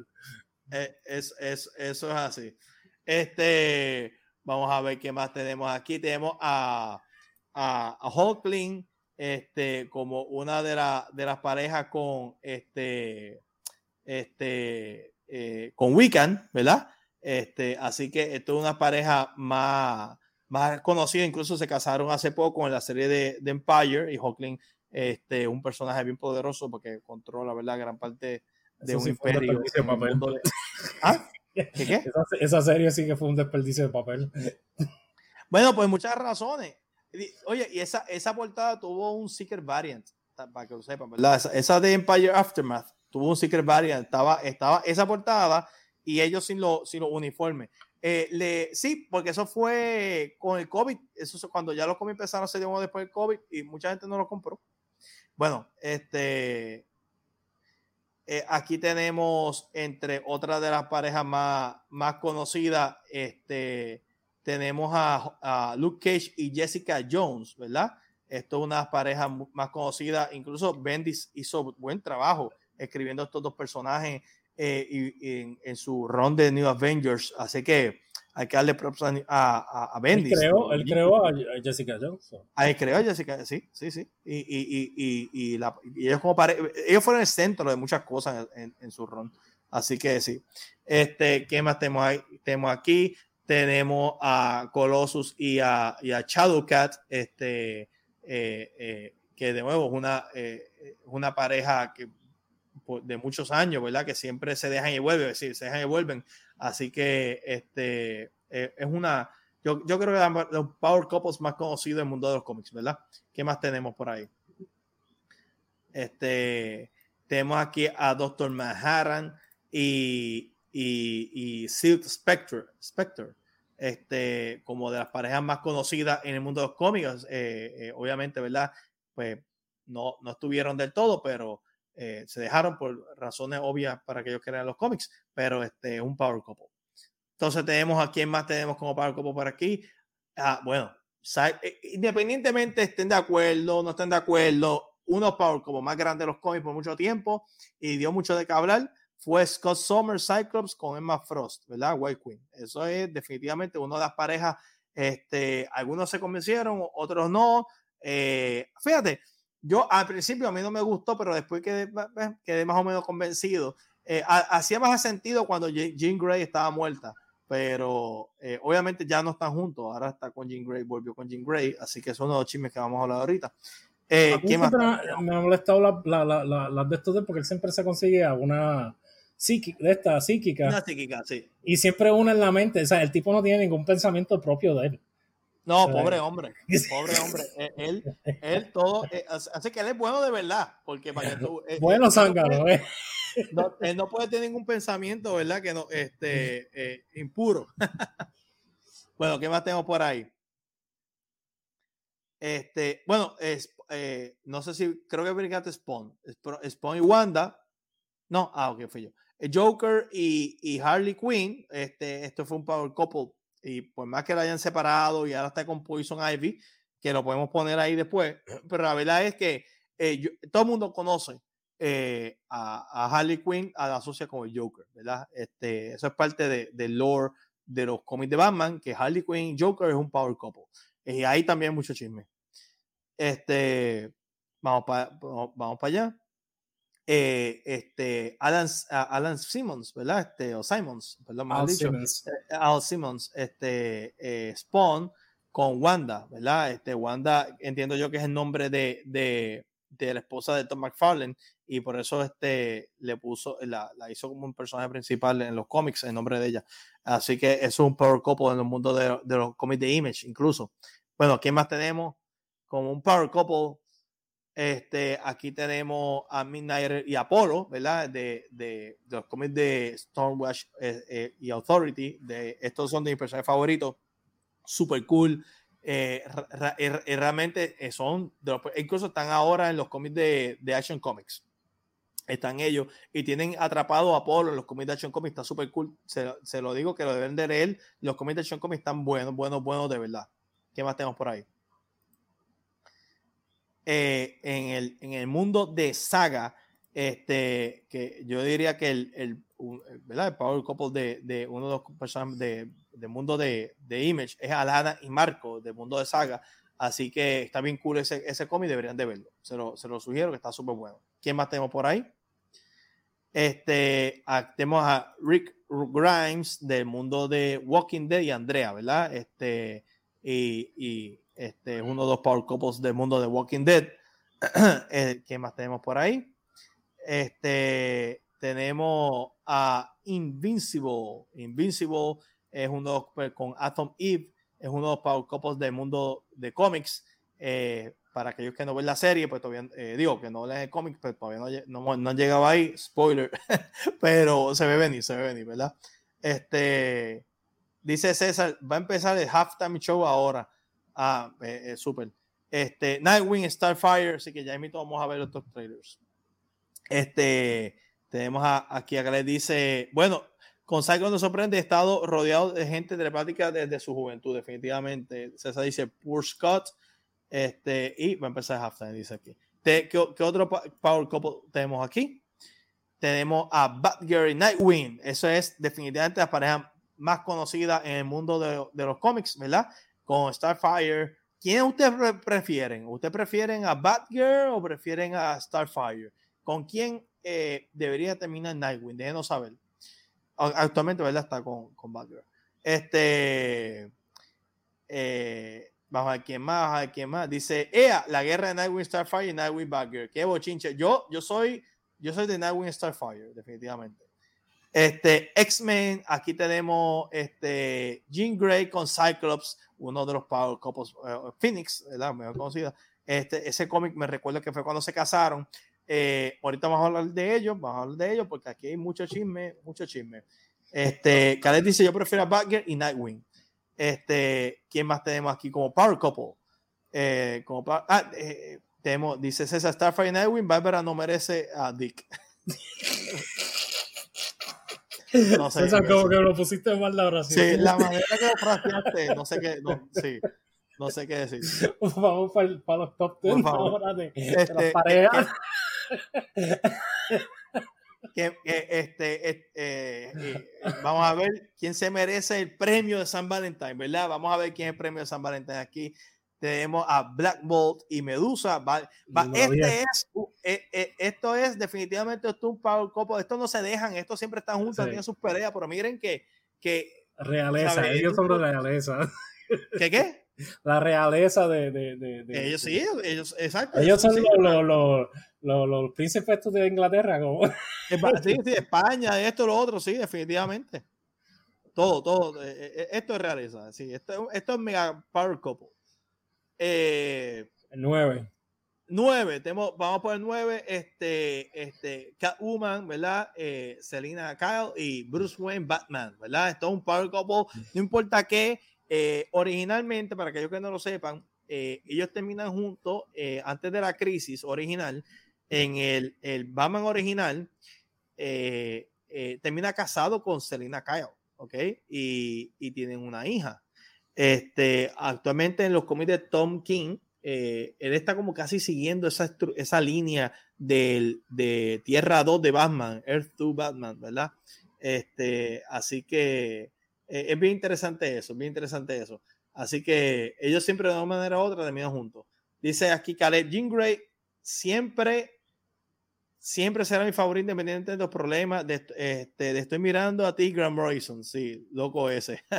sí, él, eso, eso ya ustedes saben que Grant Morrison eh, molestó a muchas personas. Bueno, ¿qué más tenemos por ahí? Bueno, sabemos que uno de los Power Couples, este número 8, Power Couple más grande, es Superman, Clark Kent y Louis Lane. La pregunta es, ¿ella está enamorada de Clark Kent o ella está enamorada de, de, de, Superman? Hmm. Así que este, hay que ver, ¿verdad? Esto después de la muerte, esa, esa Tom Grumet es el dibujo. Así que tengo que, tengo que mencionarlo. Tremendo dibujante, Sí, tremendo dibujante. Este, eh, este, otro aquí es Green Arrow. Número 6, Green Arrow y este, este, y Black Canary ¿Por qué la estoy poniendo antes que Louis Lane y Superman? Porque, oye, ¿verdad? Que estos dos siempre pueden pelear y todo, pero siempre están unidos, ¿oyeron? O sea, estos siempre están unidos. O sea, eh, eh, eh, y se conocen bien y como dentro de su aspecto personal y, como superhéroe. vamos, Louis Lane le vino a dar break a, Clark Kent cuando, 50 años después. No, no, esta es la, esto, estos vienen antes. Que este, vamos a ver quién más. Número 5 este, Hawkman y Hawker, vamos, esto está, estos mueren y reviven. número 6, estos, están, eh, mueren y reviven, están juntos una y otra vez, una y otra vez, una y otra vez. O sea, vamos, esto sí que es un power couple que eh, dura eh, este, muchas etapas, ¿verdad? Muchas, este, muchos timelines, este, muchas vidas, mejor dicho. Dice que en, en, DC mi favorito ha sido Green Arrow y Black Canary, su dinámica ha sido tan dulce juntos, definitivamente. Bueno, número 5 ahora. Número 5 es WandaVision, ¿verdad? Este, vamos, eh, este, esto es eh, el amor que le tiene Wanda a una máquina es increíble. Así que, este, ¿sabes? Wanda, pero Venga, yo hago por reírme. Pero más que nada es el amor que le tiene una máquina a un humano, ¿verdad? Esa es como que la, la, la premisa. Este, es interesante al fin y al cabo, ¿verdad? Eh, toda esta dinámica de, de Wanda y de, Vision, ¿verdad? Al final, del día ah, eh, eh, es, un, es un buen propulsor para buenas historias. Bueno, este. Cuatro. Número cuatro. Tenemos a Mr. Fantastic Invisible Woman, Storm, ¿verdad? Este es como el, el, el, el power couple de, de, de, de, Marvel Universe, más, lo más grande que existe eh, lo tengo número 4 porque ha ido bajando por ciertas razones, pero cuando Jack Kirby y Stanley lo escribieron y se casaron por fin en los cómics, eso fue, una, eso fue un evento, ¿sabes? Incluso dibujaron a ellos, esto fue un evento, o sea, ellos, ellos fue un evento, definitivamente. Este, Wanda se vuelve, eh, se, se, vuelve, se vuelve loca por enamorarse, por enamorarse de Siri del iPhone. No iba a decir, no iba a decir esa palabra porque me van a cancelar. Este, entonces, tenemos a, eh, otros power couples este, que ha subsistido. Se casaron, y, se casaron en Gambit y Rogue, ¿verdad? No importa qué, en verdad que yo he sentido la historia de ellos. O sea, yo, a mí me ha llegado. Este, ellos dos, ¿verdad? Que Gambit ha estado ahí, ahí, ahí. No importa qué, él está ahí y está por Rogue. es que, la chica es imposible, ¿verdad? Porque no la puede tocar, no puede. No la puede tocar. este es amor de verdad, ¿sabes? Y Gambit es un personaje, Remy es un personaje que te dice que puede tener a cualquiera que puede tener cualquier chica. Eh, es lo que te da a entender. Y él está enamorado de Rogue de verdad. Así que él está más enamorado de Rogue de lo que Rogue está enamorado de él. Este, de él. Número dos. Este, número dos. Número dos. Este, Spider-Man y Gwen Stacy, ¿verdad? Por encima de Mary Jane. Este, bueno, no, no, no, eh, es discutible, es discutible, es discutible. Eh, pero, pero definitivamente, definitivamente, ¿verdad? Pues eh, eh, es un amor increíble, pero nunca se terminó de desarrollar completamente y ella se las pegó con, con, con Norma Osborn. Así que. ¡Ey! Alegadamente. Alegadamente. alegadamente, pero ella estuvo con Norma Osborn. O sea, es que hay mujeres que le gustan los hombres mayores, así que tú no sabes. hace poco hubo un retcon de esa historia, pero vamos, tú sabes. No sé, lo, me, me hace poner el número dos eh, así que, y número uno, número uno, es, es Mary Jane y Peter Parker. A ver, que Mary Jane, tengo que decir algo, eso lo han manejado tan bien Mary Jane y Peter Parker. O sea, yo sé que Peter Parker es el estado de... Eh, eh, como que eh, obviamente le ha dolido mucho la muerte de, de, de Gwen Stacy, que aquí está la muerte de, de Gwen Stacy, pero es, esta cuestión de que Mary Jane y ellos han, vivido tantas cosas juntos, ellas han estado juntos por tantas historias, y mira que, mira, te voy, le voy a decir la razón principal porque lo, lo pongo número uno. Marvel no quiere a Peter casado con Mary Jane. Eh, y yo no estoy diciéndolo acá de, de, de eh, de que es una inferencia mía o es mi opinión. No, hay artículos y entrevistas que ellos se arrepintieron de casar a Peter Parker con Mary Jane, a spider con Mary Jane, porque las historias que estaban haciendo no eh, eh, los limitaban las historias de Spider-Man, limitaban las historias de, de Spider-Man, como ustedes saben, pues algo que atrae mucho personajes Spider-Man a las personas es el día a día, ¿verdad? El día de que pues, tú vas a la escuela, tienes problemas financieros, etcétera, etcétera. Y ellos entendieron que lo casaron muy temprano. El Clone Saga era todo alrededor de que Peter estuviera soltero y dijeron, pues, ¿cómo lo podemos, cómo Marvel y DC no se atreven a divorciar a sus superhéroes? Eso, a mí me encanta. Ellos se atreven a matar los personajes, pero piénsenlo, ¿Qué personaje importante se ha divorciado en el mundo de los cómics? Yo creo que ninguno. No se atreven, no se, no se atreven a divorciar a Superman y a Louis Lane, no se atreven a divorciar a Peter Parker y Mary Jane, no se atreven.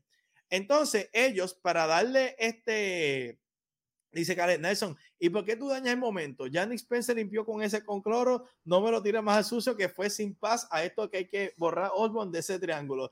Bueno, es parte de. Eh, eh, hay un récord. Alegadamente es parte. pero miren, miren. Eh, Marvel quería darle un final feliz a Peter Parker y Mary Jane y lo iba a convertir a el clon y, y, este, a Ben iba a ser original. Y esa era la manera de darle la vuelta de que no divorcias a Peter Parker, ¿verdad? No lo divorcias y se queda Peter Parker con Mary Jane y Ben termina siendo verdadero. Ese era el punto de Clone Saga, pero eso no ocurrió. Luego, hacen el, este, el Brand New Day. ¿Qué es el Brand New Day? El Brand New Day no era otra cosa que Peter Parker se deja de Mary Jane con el poder de Mephisto, donde nunca se casaron, porque el editorial de Marvel llevaba años, años intentando de, de, de que no se, no se, no se casaran, ¿verdad? De, que, de que no estuvieran juntos ellos dos. So, este, le digo, le digo esto, ¿verdad? Para que vean que aún fuera de las páginas, Mary Jane y Spider-Man han subsistido y se han mantenido juntos. Y actualmente todavía están juntos. Así que por eso es el número uno. Fuera y dentro de las páginas sigue siendo el número uno. Javier, ¿estás ahí? Sí. Sí, ok. Vamos para... Vamos para los bochinches de esta de, de, mundo de los cómics, ¿verdad? Vamos a los bochinches. Vamos, tenemos un par de bochinches en el mundo de los cómics. Los chismes, ¿verdad? Los chismes. Eh, Aquí tenemos, eh, esta es la página, ¿verdad? Que te da a entender que porque Cyclops va buscando ayuda terapéutica, por decirlo así, y va donde más Frost, en, el famoso ron de New X-Men, escrito por Grant Morrison. Pésimo dibujo, por cierto. Y, este, y en este, y en la, esa página termina cuando Cyclops va buscando ayuda. Emma Frost le dice, cuéntame más porque está teniendo problemas con, con Mary Jane. Y eso es un precursor a lo que va a ocurrir luego, que es que termina pegándose a, a Mary Jane, a, a, a, a Jean Grey con Emma Frost, ¿verdad? Así que. Pero tú este, lo justificas, porque Jean Grey no ha sido una santa tampoco. Claro, no ha sido una santa, no ha sido una santa, pero no, eh, eh, él está molesto. Y yo creo que en el mundo de los cómics, yo creo que esa fue la manera de Grant Morrison decir, oye, tú, tú estás enamorado de Wolverine, está bien, tú estás enamorado de Wolverine y te das un besito aquí y allá con Wolverine, está bien, pues ahora tú vas a estar con Emma Frost, tú sabes. Así que eh, The Boy Scout, que era este Cyclops, termina siendo tan Boy Scout y le pega cuernos con este, Emma Frost. Así que eso es uno de los bochinches amorosos. Aquí está la escena donde antes de, antes de esa escena que pusimos, que salía este Emma Frost, vemos una silla, vemos a Cyclops contando todos sus problemas con Jean Grey y nos revelan después al, final que con quien está hablando con Emma Frost. Ese es el comienzo del fin de la relación de Cyclops y, y, y Jean Grey, que obviamente sabemos que eh, este, volvieron hace poco, ¿verdad? Dentro de la historia de Jonathan Hickman. Este, pero por otro lado, tenemos aquí, ¿verdad? Para ese tiempo, donde, este, por cierto, estos dibujos son de Silver, eh, Jean Grey besándose con Wolverine, y eso no es la primera vez que pasa, esa no es la primera vez que pasa. Así que este, tenemos este, e, esta dinámica, este triángulo amoroso o, cuadrado amoroso entre estos. Eh, y eh, sabemos, este, este dibujo por Ian Churchill, tremendo dibujante, eh, y esto para el tiempo de las películas. Y ese cómic particular, que es de un Canny X-Men, nos enseña un momento donde Jean Grey este, besa a, Wolverine, donde piensan, donde Wolverine y ella van a morir eh, y Wolverine dice, ¿sabes qué? Si vamos a morir, olvídate. Y la besa, eh, pero no mueren.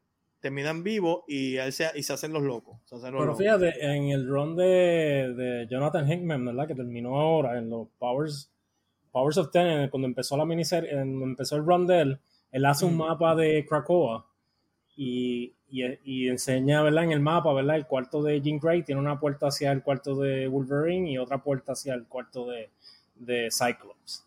Sí, que hay un, hay, hay muchas teorías, dejaron abierto eh, para, para interpretación, ¿verdad? Dejaron abierto para interpretación que Jean Grey está tanto con Cyclops que como con Wolverine. Que le dice, la razón de por qué Cyclops este, acude a terapia con Frost fue porque en la historia pasada llamada The 12, Cyclops y Apocalypse compartieron una solamente en un cuerpo donde fue rescatado con Jean y su hijo Cable. Ahí está. Y entonces se, este, se, se aprovechó este eh, Emma Frost fue entrando poco a poco. Este, muchas gracias a, a Kale por la información. Eh, otro de, de, los chismes cósmicos es Thanos con Death, ¿verdad? Este, César Medina está diciendo que Snoop Dogg está cantando. Qué pena que me lo estoy perdiendo. Este, qué pena. Pues Thanos, oye, Thanos, que es una. Mira que él ama la muerte, ¿verdad? Y a muerte me refiero con el, personaje de la muerte. El más romántico que existe hay un personaje en el mundo de los cómics, para aquellos que no sepan, en el mundo de los cómics que, se llama la muerte, ¿verdad? Death, ¿verdad? Eh, personificada como una mujer. Y Thanos, eh, el personaje que estamos viendo a la izquierda, está, enamorado de, ella. Y él ha hecho todo, él, él, ha matado hasta la mitad del universo, literalmente, por la muerte. Y aún así la muerte le da la espalda, no lo, no lo quiere. Y él le ruega a ella y le dice que you're my love y le, le, le eh, buscó los lo Infinity Gems, todo. Y la muerte le sigue dando de espalda. O sea que, eh, esto es uno de los, de los, de la, yo creo, de las historias más tristes este, dentro de la loquera de, de Thanos, que es que él está haciendo todas estas cosas por amor. Por amor. Pero venga, que tú lo consideras el más romántico del MCU. Bueno, es que él, él entiende que lo que está haciendo para la muerte romántico. O sea, él no, él no se va a Mira lo que hizo, bojó la mitad de la existencia para mostrar su amor, ¿sabes? Exacto. Él, este, Khaled dice, papi, Deadpool terminó esa relación hace rato y Thanos le quitó. este, sí, es verdad que, es verdad que Deadpool se enamoró, de la muerte se enamoró de Deadpool, eso es cierto. Así que eh, en Smallville, eh, ah, yo no puedo creer esto. Smallville, en serio. en serio, Smallville. Estamos hablando de cómics, no de Smallville. Dios mío. Pero, quería mencionarlo porque yo me recuerdo cuando yo vi Smallville. Escucho a César cantando la canción de Smallville. Sí, sí, yo estoy escuchando aquí a, a, a César hablando. Yo, yo me recuerdo eh, eh, eh, Lana este, estando con Lex Luthor y yo, ¿qué? Claro, Smallville es. Mira, mira, mira, César, somebody save me. Este, sí, me escucharon cantar, qué, qué, tragedia. Pues, este, Lex Luthor eh, tuvo, estuvo enamorado y estuvo con Lana Lang, así que difícil, difícil para Clark, en verdad. Este, vamos a ver qué más. Bueno, ya la muerte lo hablamos aquí, que Thanos y, y la muerte fueron, eh, ¿verdad? Ah, el chisme que hay detrás de ellos. Oye, dale, mira, muerte, Death, dale break a Thanos. Ha matado la mitad del universo por ti. Eh, dice, no encuentro lo romántico hacerlo el amor a una caravela con capucha, pero ahí está, no se llama ah, por alguna razón. este, sí, está, está loquito. Incluso hay una historia que te da a entender que todo está en su cabeza, así que vamos a ver. Este, otra, otro de los chismes más grandes del mundo de los cómics es el Joker Harley Quinn. O sea, el Joker es medio abusador con Harley Quinn. La habla mal, la abusa verbalmente con ella, eh, psicológicamente, a veces incluso eh, físicamente. Así que obviamente eso no está nada de bien, pero es un secreto no, no escondido, ¿verdad? Todo, el mundo sabe sobre esto. Incluso en la película Suicide Squad iba a salir, iban a interpretar esto y fue tan fuerte las escenas que las eliminaron, las editaron. Este, y en la serie animada, de donde Harley Quinn origina, este, eh, veíamos cómo Joker estaba tan eh, tratada mal a Harley Quinn y Harley está bien enamorado de Joker. Así que gracias a Dios, este, Harley se ha podido separar de esa, de esa relación tan abusiva y ha terminado con este, Poison Ivy, ¿verdad? Y está en una relación mucho más saludable. Pero por muchos años el Joker fue bien malo, ¿verdad? Con, con, con Harley Quinn. Este, eso es uno de los chismes más grandes, ¿verdad? Del mundo de los cómics. ¿Qué más tenemos aquí? Este, entre los chismes más grandes. Eh, bueno, otro chisme más grande es eh, Rogue se va con unos villanos más grandes de, de o sea, el, villano más grande de los X-Men. Este, mientras estaba en The Savage Land, eh, este, Magneto, pues básicamente era que estaba a cargo de, de una, una, porción de The Savage Land y Rogue estaba allí y ellos terminan enamorándose, ¿verdad? Este, incluso Rogue eh, luego tiene una relación con Joseph, que ella creía que era Magneto, que tenía amnesia, después revelan que era el clon, pero tuvo ese on and off relación.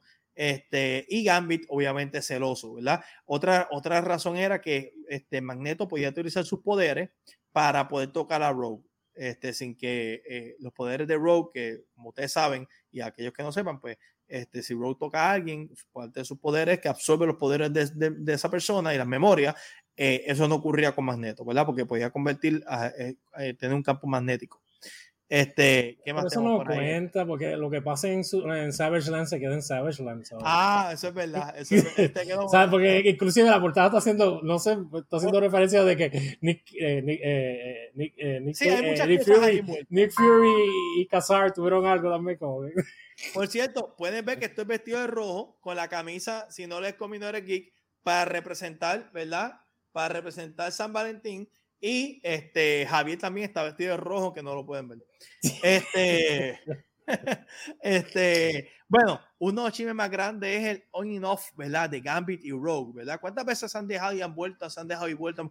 Pero últimamente llegaron a estar juntos. Pero miren, esto es una pareja que no importa que han, roto más veces que, bueno, este, el punto es que ellos independientemente, ¿verdad? Todo lo que han pasado, han vuelto y están actualmente juntos en, en, los cómics, pero una de las mejores relaciones de los cómics y que tiene mucho chisme por todas las veces que se han dejado, eh, eh, incluso cuando Rogue se enteró que Gambit fue el culpable de, la, de, de lo que ocurrió en, en la muerte de, lo, de, de, de, los mutantes, de los, Morlocks. De los Morlocks.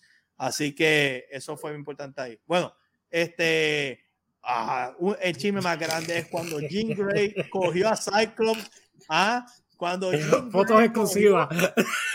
Cogió a, a Cyclops con Emma Frost. Y para colmo, en la mente enfermiza de, de, de Cyclops, Emma se vestía de Jean Grey, tú sabes, de Phoenix. Así que ahí, ahí, ahí no sé, Cyclops está medio raro. Graham Morrison, ¿verdad? Que Graham Morrison no le importó. Él escribió a Cyclops como, mira, yo no voy a, yo no voy a tener límites ahí.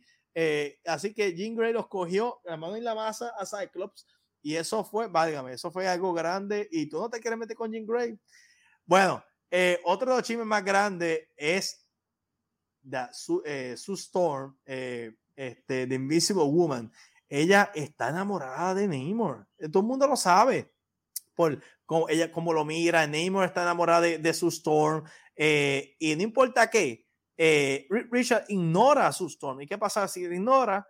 Pues eh, este, no atiende a su Storm y Namor no ha perdido el tiempo y, y han tenido sus encuentros amorosos. Así que no hay duda de que ahí hay cierto amor o por lo menos cariño este, y, y, y, Neymar se lo dice frente a, frente a Reed, o sea, aún estando Reed eh, eh, frente a, eh, en, presente, él le dice, mira, sí, yo estoy enamorado de ella, tú sabes, y ella no le esconde tanto. y Sue Storm como que le gusta el hecho de ver a Namor sin camisa y toda la cuestión. So, eh, es uno de los chismes más grandes que haya habido en el mundo de los cómics. Así que Sue Storm no es tan, no es tan perfecta, diríamos, ¿verdad? Uno de los chismes más grandes es que hubo una historia donde Superman y Wonder Woman estuvieron en un mundo alterno eh, peleando por miles y miles de años, no envejecieron, ¿verdad? Porque era un mundo donde habían los, eh, dioses de Valhalla. Eh, y estuvieron miles y miles de años peleando y Superman nunca, nunca, nunca se las pegó a Louis Lane. Y ese en Action Comics número 761 se llama Immortal Beloved. Es un cómic, se lo digo, deberían de verlo.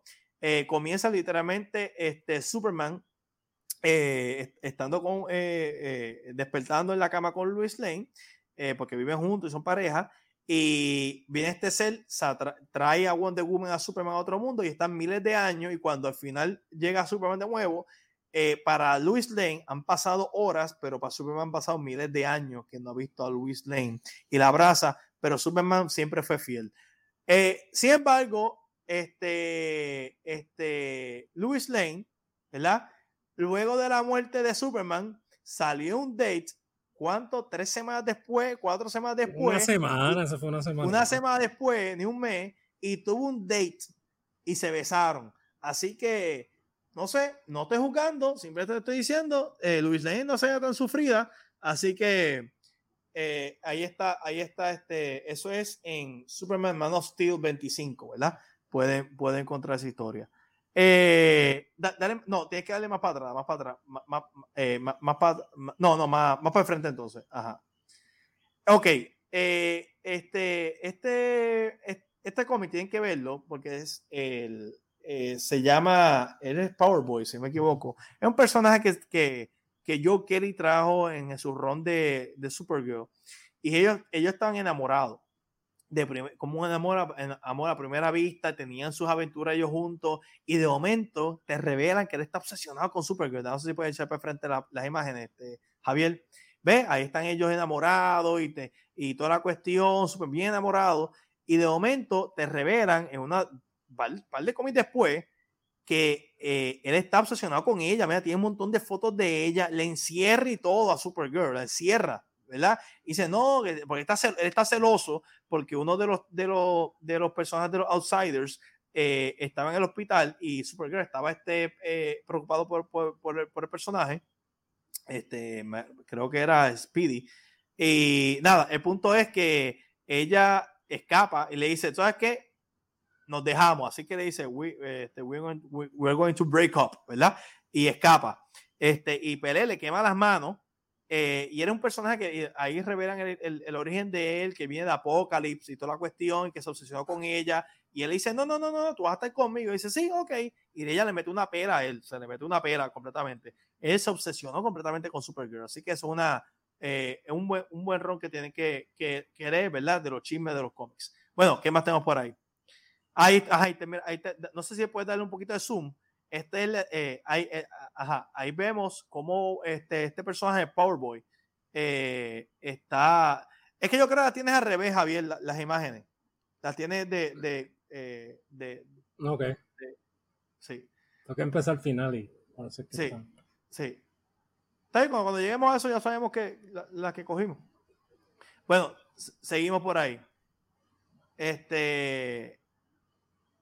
Ajá eh, Supergirl, este es Supergirl 13, donde ellos se enamoran, dice Love a First Fight. Así que ellos, eh, eh, ¿verdad? Un pon No, es que tienes que, tienes que ponerla, yo creo que están de, de para adelante para atrás, sí. Vamos para allá. Ajá. Ok. The Ultimates, en el cómic The Ultimates, escrito por, por Mark Miller y Brian Hitch, este universo de Ultimates, como que ustedes saben, eh, uno de los chismes más grandes es el hecho de que eh, Hank Pym y, y, The Wasp tienen, este, después que tienen su primera victoria, van a, van a salir a disfrutar, van a hablar, van a, salir a comer y están invitados todos los Avengers y ellos se, están preparando para salir y empiezan a discutir. Y Hank Pym, bien abusador, coge este, y tiene una pelea de verdad, ¿verdad? No sé si puede eh, dar, dar para frente, Javier. Este, y, le, tira las hormigas y todo a, Wasp, o sea, la, empiezan a picar, literalmente. Y él le dice, nunca me debiste, nunca me debiste eh, hacerme sentir eh, tan, tan pequeña. Y literalmente pelea a puño. Y él, pues, este, termina arrepintiéndose de, lo que hizo, pero Captain America se molesta con, se, molesta y dice, no, no, no, no, no, esto no es así. Este, y Captain America coge y dice, ¿tú sabes qué? Tú hiciste esto, eh, sale un momento afuera y le dice, tú por lo que tú hiciste, vamos a pelear. Y no es que vamos a pelear tú y yo así normal, no, ponte grande que vamos a pelear. Y él se pone grande, tiene una pelea, le mete una pela y le dice, ¿a no te sientes tan grande ahora? Así que esto de, las mejores escenas que yo he visto en los cómics es esta. Este, eh, dice este César eh, Santiago, interesante. Iba dice Super Bowl con el Kent con knockout. Esa mujer abusó con él al principio de su serie. Este, no, no, no, recuerdo. ¿Qué te dije de Hamping? Definitivamente. Kevin Hernández dice: el universo último fue y siempre será el mejor universo de Marvel. Eh, no, sé, no sé si diré mejor, pero tiene unas mejores historias, definitivamente. Claro, tuvo su ups and downs.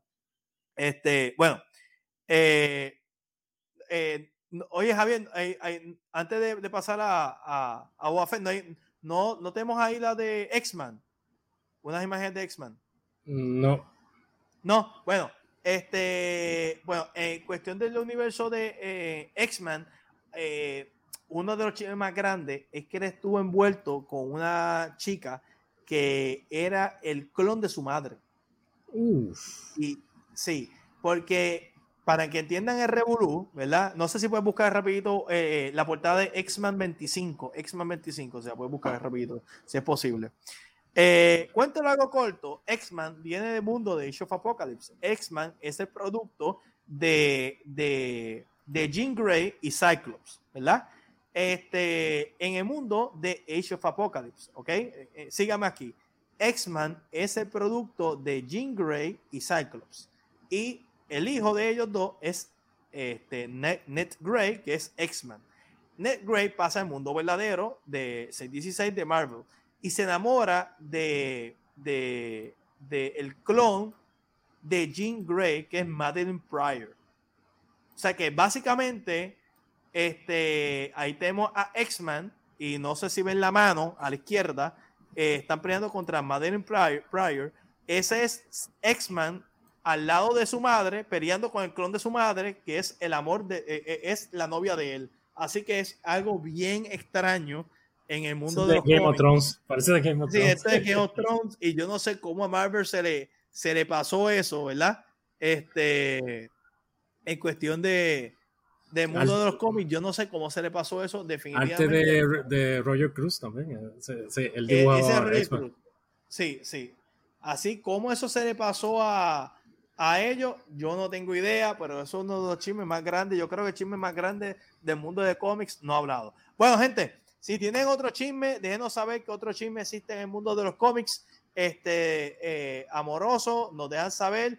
Eh, hay, un, hay uno de los chismes más grandes también, ese que no lo he mencionado, es que hay eh, uno de los personajes del mundo de, de Hulk el, el, el, el psychic de Hulk, este, este Marlowe, sale en una, una película porno en el mundo de los cómics y se entera antes de, se entera antes de casarse. Sí. Este. y, este, y, en el Ultimate Universe no fue que Tony Stark y, y, quién era este tuvieron un video y lo grabaron este teniendo relaciones con, con y lo postearon por salía por todos lados el video de que de, de un video de eso de, de, de, Tony Stark teniendo relaciones con, con King. Ah, también, también, sí, sí. Este, ese universo era raro. Sí, ese, ese universo era medio, medio, medio raro. Después le pongo la portada, ¿verdad? Le, le pongo la portada de ese cómic. Bueno, este. Boba Fett, ¿verdad? Vamos a, vamos a entrar al último episodio de, de, de Boba Fett. Este es episodio número 7, este, dirigido por por este eh, Robert Rodríguez. ¿Y qué podemos decir de, de, este último episodio? Ah, bueno, tenemos acá, dice, eh, rapidito, eh, dice Tonic con Black Widow, definitivamente sí, eso. Eh, eh eso, fue en Black Ultimate, sí. Scarlet Witch with Quicksilver nice, este, en Nice Amoroso con Wolverine observando en un, un arbusto, Dios mío. Sí, así que hay muchas chismes, muchas cosas extrañas en Marvel Universe especialmente este, ahí ocurriendo. Bueno, este, déjenos saber, déjenos saber este, qué, qué otro chisme, ¿verdad? Eh, ustedes entienden que existe en el mundo de cómics. Eh, eh, me, me, fui con los main, ¿verdad? Con los main este, personajes, pero hay muchos más, ¿verdad? Hay muchos, hay muchos, este, muchos más. Muchos chismes más.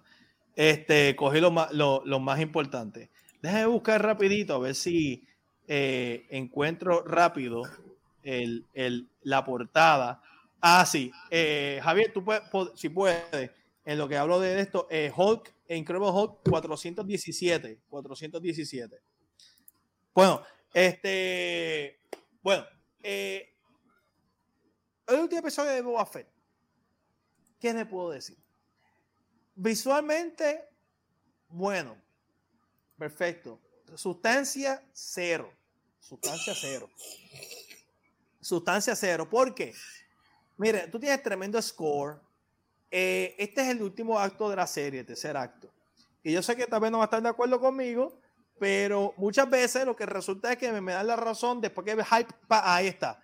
Aquí tenemos en Incredible Hulk 417, eh, esta por Peter David, en verdad que Peter David. Gary Frank. Y eh, no, no, pero Peter David es escritor. Sí, sí, por la portada es hecha por Gary Frank. Sí, definitivamente, sí, Gary Frank es cierto. Este, eso que están viendo es que están en el, en el, en el bachelor party de este. Hasta día eh, soltero de. Después, después de soltero. Y de momento todos se dan cuenta que la que está que la que sale en la, en, la película eh, eh, es la, la, la, la fiancé de, de, de, Rick, es que se llama de Rick, el, el, el psychic de Hulk. Así que este, Rick Jones, Rick Jones. Este, así que, eh, y pueden ver la portada que Captain América tapándose la cara y todo, ¿verdad? Que dos cómics más cool que ustedes pueden ver. Así que, y mira, mira Human Torch, mira Human Torch. Así que, en verdad que sí. Hasta Silver Surfer entiende la escena. sí, hasta Silver Surfer sí, porque todo el mundo, eh, eh, Rick Jones ha sido el sidekick de muchos personajes, de Captain America, de Hulk, de Silver Surfer, de un montón de personajes, ¿verdad? Y, y él invitó a todo el mundo a su boda. Y cuando están en, en, el, en, el, en el, de soltero, válgame, ahí Rick Jones se entera y dice, ¿qué? ¿Sabe? Que, que, que mi, que mi fiancé ha estado en una película... Eh, eh, ya ustedes saben, adulto, y ahí se da la situación. Bueno, este, bueno, pues volviendo, este, este, Kevin dice cuando Norma Osborn se no puedo decirlo, no puedo, no puedo, decirlo. Eso ya lo hablamos, ya lo hablamos. Lo, hablamos ahorita, pero sí, cuando. la manera que lo pone. Este, sí, cuando Norman estuvo con West. Alegadamente, alegadamente, no hay evidencia. Este, me parece que está mirando uñas, este, uñas asquerosidad, dice Caleb. Este, bueno. Eh, volviendo a Buffett, es verdad que es, que los chismes siempre, ¿verdad? Traen. Ganan. Eh, este, Boba Fett, el último episodio, el último episodio, que, ¿de qué trata este último episodio? Este último episodio es intentando de imitar una película este, de vaqueros, donde, donde normalmente ustedes saben que las películas de vaqueros pues, usualmente terminan el protagonista estando atrapado en un lugar y tienen que salir a disparar y pelear, ¿verdad? Ese es muchos de los plots de muchas películas de vaqueros, westerns de los 60 y los 70, ¿verdad? Este, o terminaban eh, la, la, la, la, película peleando eh, eh, quién, quién sacaba el rol primero, ¿verdad? Esa es parte de la trama de muchas westerns y obviamente, obviamente, ¿verdad? Pues este, están aludiendo a, a los westerns en, en esta serie. ¿Qué ocurre? Esta serie no tiene un antagonista como tal. No tiene un antagonista como tal durante toda la serie, ¿verdad? Este, además de los vaivenes que ha tenido la, serie, no, no tiene un, verdadero antagonista, ¿verdad? El, antagonista más bien, hablando de Boba propiamente, este, ha sido el mismo Boba ¿verdad? El mismo Boba encontrándose a él mismo Y sí, están este, eh, los otros personajes que han tenido problemas con, con Boba Fett, pero realmente los Pikes este, eh, han estado envueltos y, toda la cuestión, pero realmente no ha habido un, antagonista. Y, eh, y, lo que ocurre y lo que ellos hacen es, la serie, es que trae el personaje Cat Bane a última hora eh, y le dispara al sheriff de Freedom, whatever, este, Freedom Land, como se llame, Freedom Town, y, y, trae a Cat Bane para convertirlo en el antagonista que la serie no ha tenido durante todos los episodios y para en poco tiempo tú convertirlo en un personaje que tú le tengas cierto eh, este estés envuelto emocionalmente en, eh, eh, en contra de ese personaje odiando hasta cierto punto pues es trayendo a Cat Bane y disparándole a un personaje querido que sale en la serie Mandalorian, ¿verdad? Así que eh, Cat Bane se convierte como la cara del antagonista que la serie eh, no ha tenido durante los episodios anteriores. Si no, no estoy diciendo que la serie no tenga, eh, no tenga antagonista como tal. En el sentido, eh, ciertamente ha tenido sus, sus peleas, los HOTS, los Pikes, etcétera, etcétera. Pero han sido de pasada, no ha sido un personaje, una personificación este es el villano y este es el, protagonista. Eso no ha tenido, excepto con Cat Bane al, final, final, final, que lo trajeron de, manera improvisada para darle una personificación a alguien para pelear. Porque si tú quitas los HOTS, los HOTS, pues al, al principio terminan, eran, eran más o menos los, antagonistas, pero terminaron no siéndolo. Este, después, este, el Black Wookie era un antagonista, pero terminó no siéndolo. Eh, lo, entonces, lo, lo lo que los Spikes este, eran los antagonistas, este, los, los Spikes eran antagonistas, pero realmente es un grupo, ¿verdad? Eh, y tienen un líder, pero el líder realmente no es como que una, una persona que tú le tengas mucho odio y que salga demasiado. Así que eh, Cat Bane termina siendo esa figura, ¿verdad? Ok, entonces Cat Bane y Boba Fett tienen un historial y te lo dan a entender en la, en la serie, pero realmente no hay tanta emoción envuelta eh, y tanta conexión emocional con lo que está pasando porque te cortaron el momentum con los otros dos episodios previos que hubo. Así que tenemos a un Boba que sale de, de ¿sabes? Sale de monstruo, está, que está por la arena de, de, Tatooine, lo vemos en los en lo flashbacks, vemos como poco a poco Mos el, Mos el, el pueblo, el, el otro pueblo que no Eisley, whatever, donde está este Boba Fett eh, intentando adquirir poder.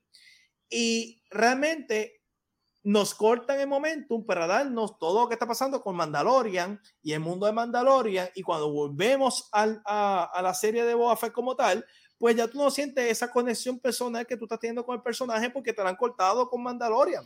Este, ese es uno.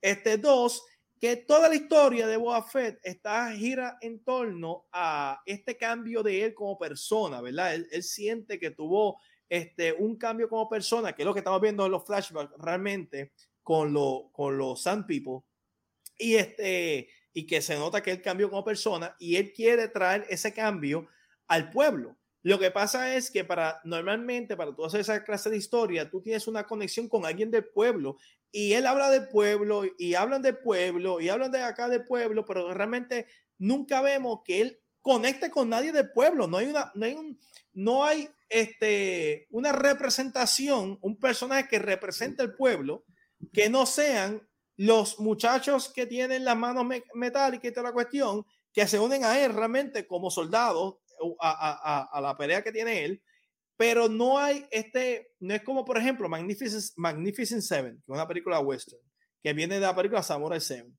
Este, y los Magnificent Seven llegan a un pueblo a ayudar al pueblo. Y tú ves la gente del pueblo y tú los conoces, conectas con las personas, cada persona del pueblo. Y al final de la historia, cuando terminan ganando y algunos mueren, le agradecen a, a, a, a, a, a los vaqueros que pelearon por ellos. Eso no ocurre aquí porque tú nunca conoces a nadie del pueblo, así que realmente él, él dice que está peleando por el pueblo, pero no conecta con nadie del pueblo. Este, y eso se pierde.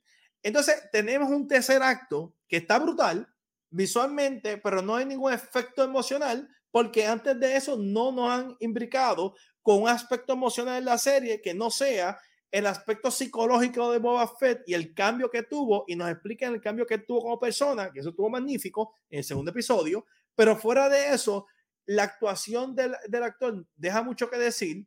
Lo, lo que cuentan realmente es este medio, a veces raya en lo baboso y raya en lo absurdo y, y parece que están este, rellenando el tiempo para lo que realmente la serie que llevan, que es lo de Mando y lo de Mandalorian. Y ese último episodio es visualmente, como he repetido, magnífico, pero no tiene coherencia lógica. Me explico por qué. Hay una escena que ellos están, eh, eh, este Boba está escondido en el, en, eh, con, con, con, todos los demás este personaje en, una, en la taberna que ha enseñado durante toda la serie, que está destruida, y él dice, vamos al palacio, vamos al palacio a pelear. Y sale uno de los personajes eh, de las muchachas que este, este robots, que Cyborg, se me olvidó el nombre de cómo se llaman ellos, eh, y le dice, no, no, vamos a quedarnos aquí para que el pueblo pueda ver lo que tú estás haciendo por nosotros. Y, y yo digo, pero es que eso no hace ni sentido. Eso no hace ni sentido. Que ellos se queden ahí, que lo, lo, estos personajes del Biker Gang este, este, quieran quedarse en, en el pueblo de Mos Espa cuando tienes un palacio donde puedes estar más protegido y puedes pelear, porque los Pikes están detrás de ti, no están detrás del pueblo. Por lo tanto, la última batalla debería ser un lugar donde tú puedas tener la mejor ventaja posible. Pero entonces tú tienes este otro personaje que le dice, no, no, pero vamos, quédate aquí porque aquí puedes pelear, así por lo TV. Pero ¿por qué si estás en desventaja ahí? No, no, no, no hay ninguna razón táctica para tú pelear ahí. Luego que empiezan a pelear con una escena visual eh, bastante buena. Eh, aunque Robert Rodríguez a veces, ¿verdad? Pues se va un poquito lejos con su escena de acción estilo What's Up on en México, que la dirigió él. Este, no parece, no parece el director que dirigió Desperado. Y, este, y, y, y, vemos cuando, cuando luego de que hay un desplante visual de rayo que no me está importando qué está pasando porque no hay ninguna conexión emocional, tenemos un enfrentamiento entre Boa Fett y este, y este, este, y Cat Bane. Y de nuevo, lo único bueno de esa escena es el aspecto visual porque quieren, quieren a la mala crear el antagonismo entre Cat Bane y Boba que no ha habido durante toda la serie. O sea que el hecho de poner ellos, a ellos dos como una última batalla entre persona y persona, pues sí, qué cool pues visualmente dos vaqueros sacando quién saca la pistola más, más, rápido que el otro y fuera de eso no tiene ningún efecto emocional. Pues mató a Cat Bane, spoiler, y, ¿sabe? Lo mató, ¿verdad? Probablemente no lo haya matado nada. Este, porque al final queda como un pitito de, como que parece que, que sobrevivió algo por estilo. Pero, eh, de nuevo, no es, si, si, no es como, si tú no, si, tú puedes tener la mejor pelea de espada, por decir un ejemplo, como en la precuela o en la secuela eh, de las películas de Star Wars, tú puedes tener la mejor pelea de espada, pero si no hay una conexión emocional, de nada vale. Simplemente estamos viendo marabares visuales eh, increíbles con ningún trasfondo emocional, porque yo como audiencia tenga que conectar, porque si yo como audiencia no conecto el porqué y la motivación del personaje, realmente no hay una razón para yo ver lo que no sea ver un, un, un aspecto gráfico visual de, de, de, cómo el director puede dirigir aspectos visuales, como ocurre en la película Transformers. En la película Transformers tienen acción sobre acción sobre acción y visualmente es bello pero ¿quién habla de Africa Transformers? Nadie. ¿Por qué? Porque no hay ninguna conexión emocional cuando tú ves a los Transformers peleando porque este, el director no logra crearlo. Y eso es lo que ocurre aquí. Tú tienes un Boba Fett, que es el protagonista, entre comillas, que está peleando por un pueblo en el cual no, no da la razón de... Eh, no, hay ninguna, no hay ninguna conexión entre él y el pueblo, este, que este Mosespa, él lo dice, y eso, eh, y esa es otra cosa mala. Déjame aprovechar de decir esto, eh, decir esto. Algo malo que tiene la serie es que todo lo dicen, todo lo expresan. Ah, este, esta escena, por ejemplo, es todo visuales. Este, Omar dice, qué ridículo quedó esa vuelta de acción, definitivamente. Saludos, Omar, saludos. Saludos, Omar. Que este, eh, y, es, y, es, y eso es lo que estoy diciendo. Es, es más superficial que sustancia. La vuelta la da porque Robert Rodríguez ha hecho eso en el pasado en otras películas de vaquero o estilo vaquero, pero realmente no tiene ninguna razón, eh, ninguna lógica. Y eso es algo que tiene la serie. No tiene lógica.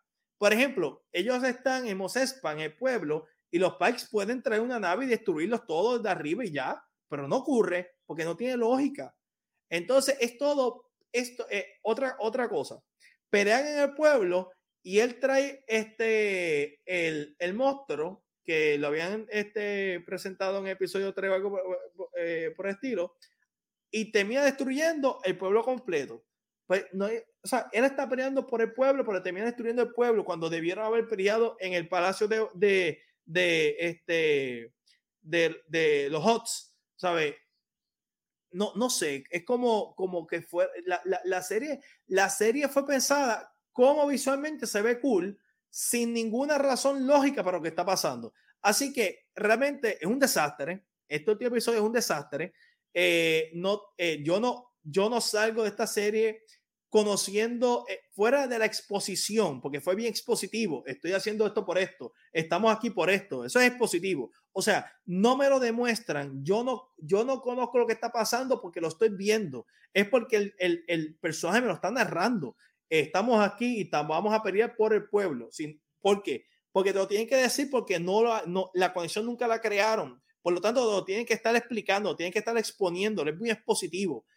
Y si no es por la parte expositiva, la serie no tiene mucha lógica, no tiene lógica los dos episodios anteriores en, cuestión de storyline, la coherencia de la historia, y, eh, y, la, y la serie se pierde mucho, se diluye mucho la importancia de Boa Fett en ese último tercer acto, que no sea eh, tener una victoria mínima que yo como audiencia no me la celebro porque yo no entiendo cuál es la, su, victoria, yo sé cuál, yo entiendo qué es lo que quisieron decir, pero no la desarrollaron bien y su victoria no me la puedo celebrar como Boba Fett porque no la siento, no logran conectarme con, con, con su victoria, ¿verdad?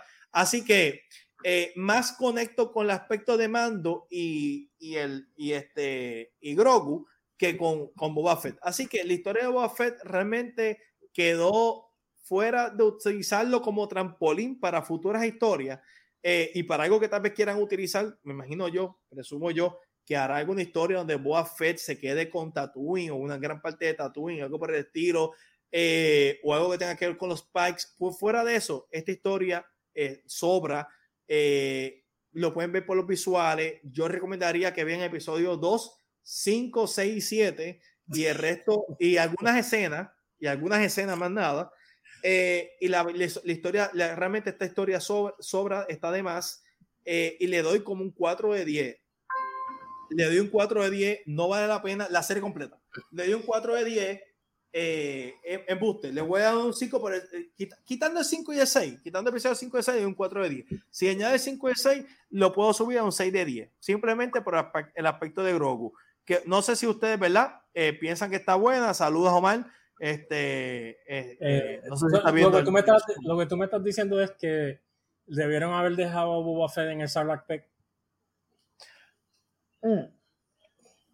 Yo, yo, yo pienso que no le añadieron nada al personaje no, no, no, eh, eh, algo bueno del personaje siempre fue el misterio.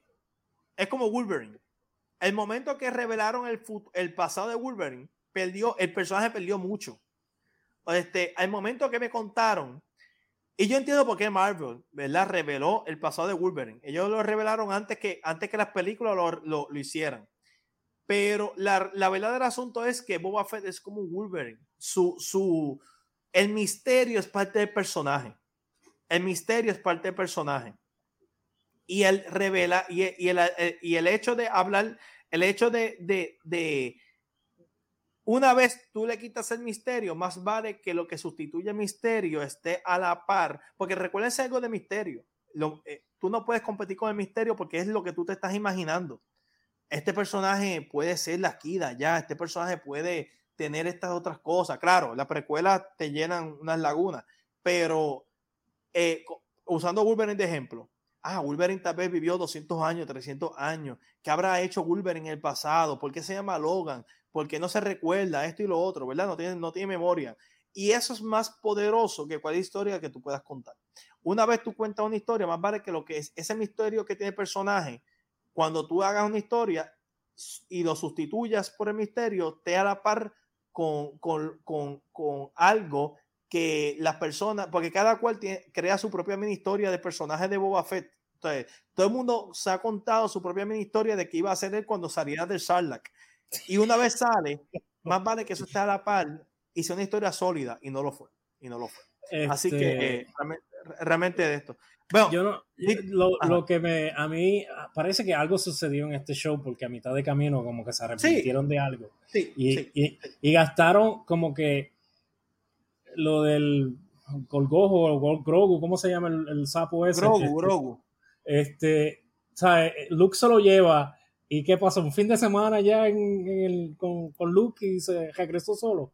Por eso, eso. Entonces gastaron esa historia, entonces gastaron la historia de, de, Luke encontrándose con Ahsoka, como que quemaron todas esas cosas, como que pudieron haber hecho algo mucho mejor. Y, y déjame decirte algo, deben hacer un casting ya de Luke porque ya cansa verle el CG look ese. Eh, eh, eh, otra, otra cosa es que para mí, estoy de acuerdo contigo, otra cosa es que para mí las secuelas mataron muchos personajes de Luke y siguen, y siguen mancillando el personaje de Luke. Me explico. El personaje de Luke es un personaje bien optimista. Luke nunca hubiera enviado a Grogu. Ah, tú no, tú no cumpliste con mi expectativa, te cogiste. No hubiera puesto a escoger. Ese no es el Él es un bebé y de momento está guiando un avión. ese no es el Luke que nosotros conocemos. Eh, eh, eh, Luke es un personaje bien optimista. Luke cree que él puede salvar a su padre, no importa lo que él hizo.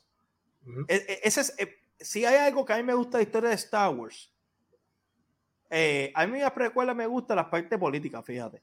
Pero que a mucha gente no le gusta, me gusta. Pero la historia, la historia principal de, de Star Wars es sobre eh, el bien y el mal. ¿Verdad? Esa, esa, eh, eh, es, bien clean cut. El bien y el mal, esa es la historia principal de Star Wars. Una, una segunda oportunidad. y, y, y, Star Wars está escrito para niños y George Lucas ha dicho mil veces, es una historia de niños. Y por eso este, Darth Vader se ve en, está vestido de negro, como que es malo, y Luke lo ponen como blanco, y está el, atuendo y toda la cuestión. Eh, eh, y, y, así es como, y no, no me estoy inventando yo, es algo que ha hecho George Lucas. Sí. Eh, y lo digo porque, porque este, Luke nunca se quita. Él piensa que puede salvar a su padre y lo salva. Esa es el, la médula de la historia completa, salvar a Anakin Skywalker. Anakin fue tentado por el lado oscuro y el lado oscuro ganó. Y su hijo lo trae el lado este, eh, de la luz. Fue, tentado de la misma manera. Y, Exactamente. Y ver y poner a Luke tan rígido. Luke no, no, no, fue criado con la, no fue criado con la rigidez de los Jedi. Él no tiene esa rigidez que le quieren este, poner. Ese no es Luke. Luke cree que todo se puede hacer. Eh, y el mismo este, Mark Hamill lo ha dicho. Este no es el Luke mío. Luke, para mí, Luke es una persona que siempre cree que lo puede, puede lograrlo y puede ser bueno. Para mí, Luke nunca se hubiera ido a un planeta y se hubiera rendido. Así que, este, eh, a lo que voy es que yo sé que quieren hacer algo con Grogu, pero lo hicieron a costa del personaje de Luke. Y esa es mi crítica de. de, entonces, ¿para qué trajeron a Luke si lo van a usar más que un fin de semana? Luke, es un trampolín. Luke eh, por eso yo digo, le digo lo de que estas series se parecen tan, eh, son tan malas en que solamente se concentran en el fanservice y se olvidan de la historia o, del, o sea, de la dirección que van y se concentran solamente en fanservice. Y para mí, colgojo, este, para mí, una imagen de, del Star Wars es, ¿tú te acuerdas de la película de Weekend at Bernie's? Sí, sí. Que los dos muchachos están llevando a su jefe un cadáver y ese de los fans de, Star Wars y, Disney llevando el cadáver de Luke Skywalker por ahí por todos lados. Eh, eso, es lo, eso, es lo que, eso es lo que está haciendo, eh, mucho fanservice. Gente, denle, denle, denle share, denle subscribe, vayan a YouTube y denle subscribe por favor. Este, y denle share, ¿verdad? Ay, César, César, tú estás empezando la vida. César, César, pudiste estar aquí, pudiste estar aquí y, defenderlo. No sirve, le doy un este, cero. Este, y no la gente, vamos a los top 10 de la semana, ¿verdad? Que normalmente lo hace, lo hace César, ¿verdad? Lamentablemente no está con nosotros, pues vamos a top 10. Eh, quería decir que salió el trailer de la serie de eh, Lord of the Rings. Este, si Hay que verlo. Está, lo tengo ahí puesto ya, si lo quieren ver. lo pueden, pues, ya saben, gente, pueden ir a Crónicas de Cómic pueden verlo.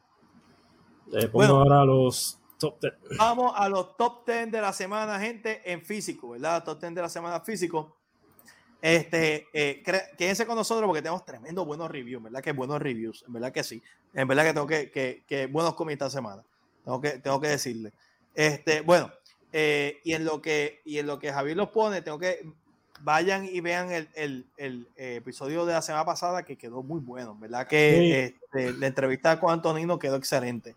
Este, de, y estamos en, quería decir que estamos en Spotify, si no pueden, no pueden ver el show, pues pueden escucharlo en Spotify, en Apple Podcasts y Google Podcasts, así que buscan por Crónica de Cómics y se suscriben.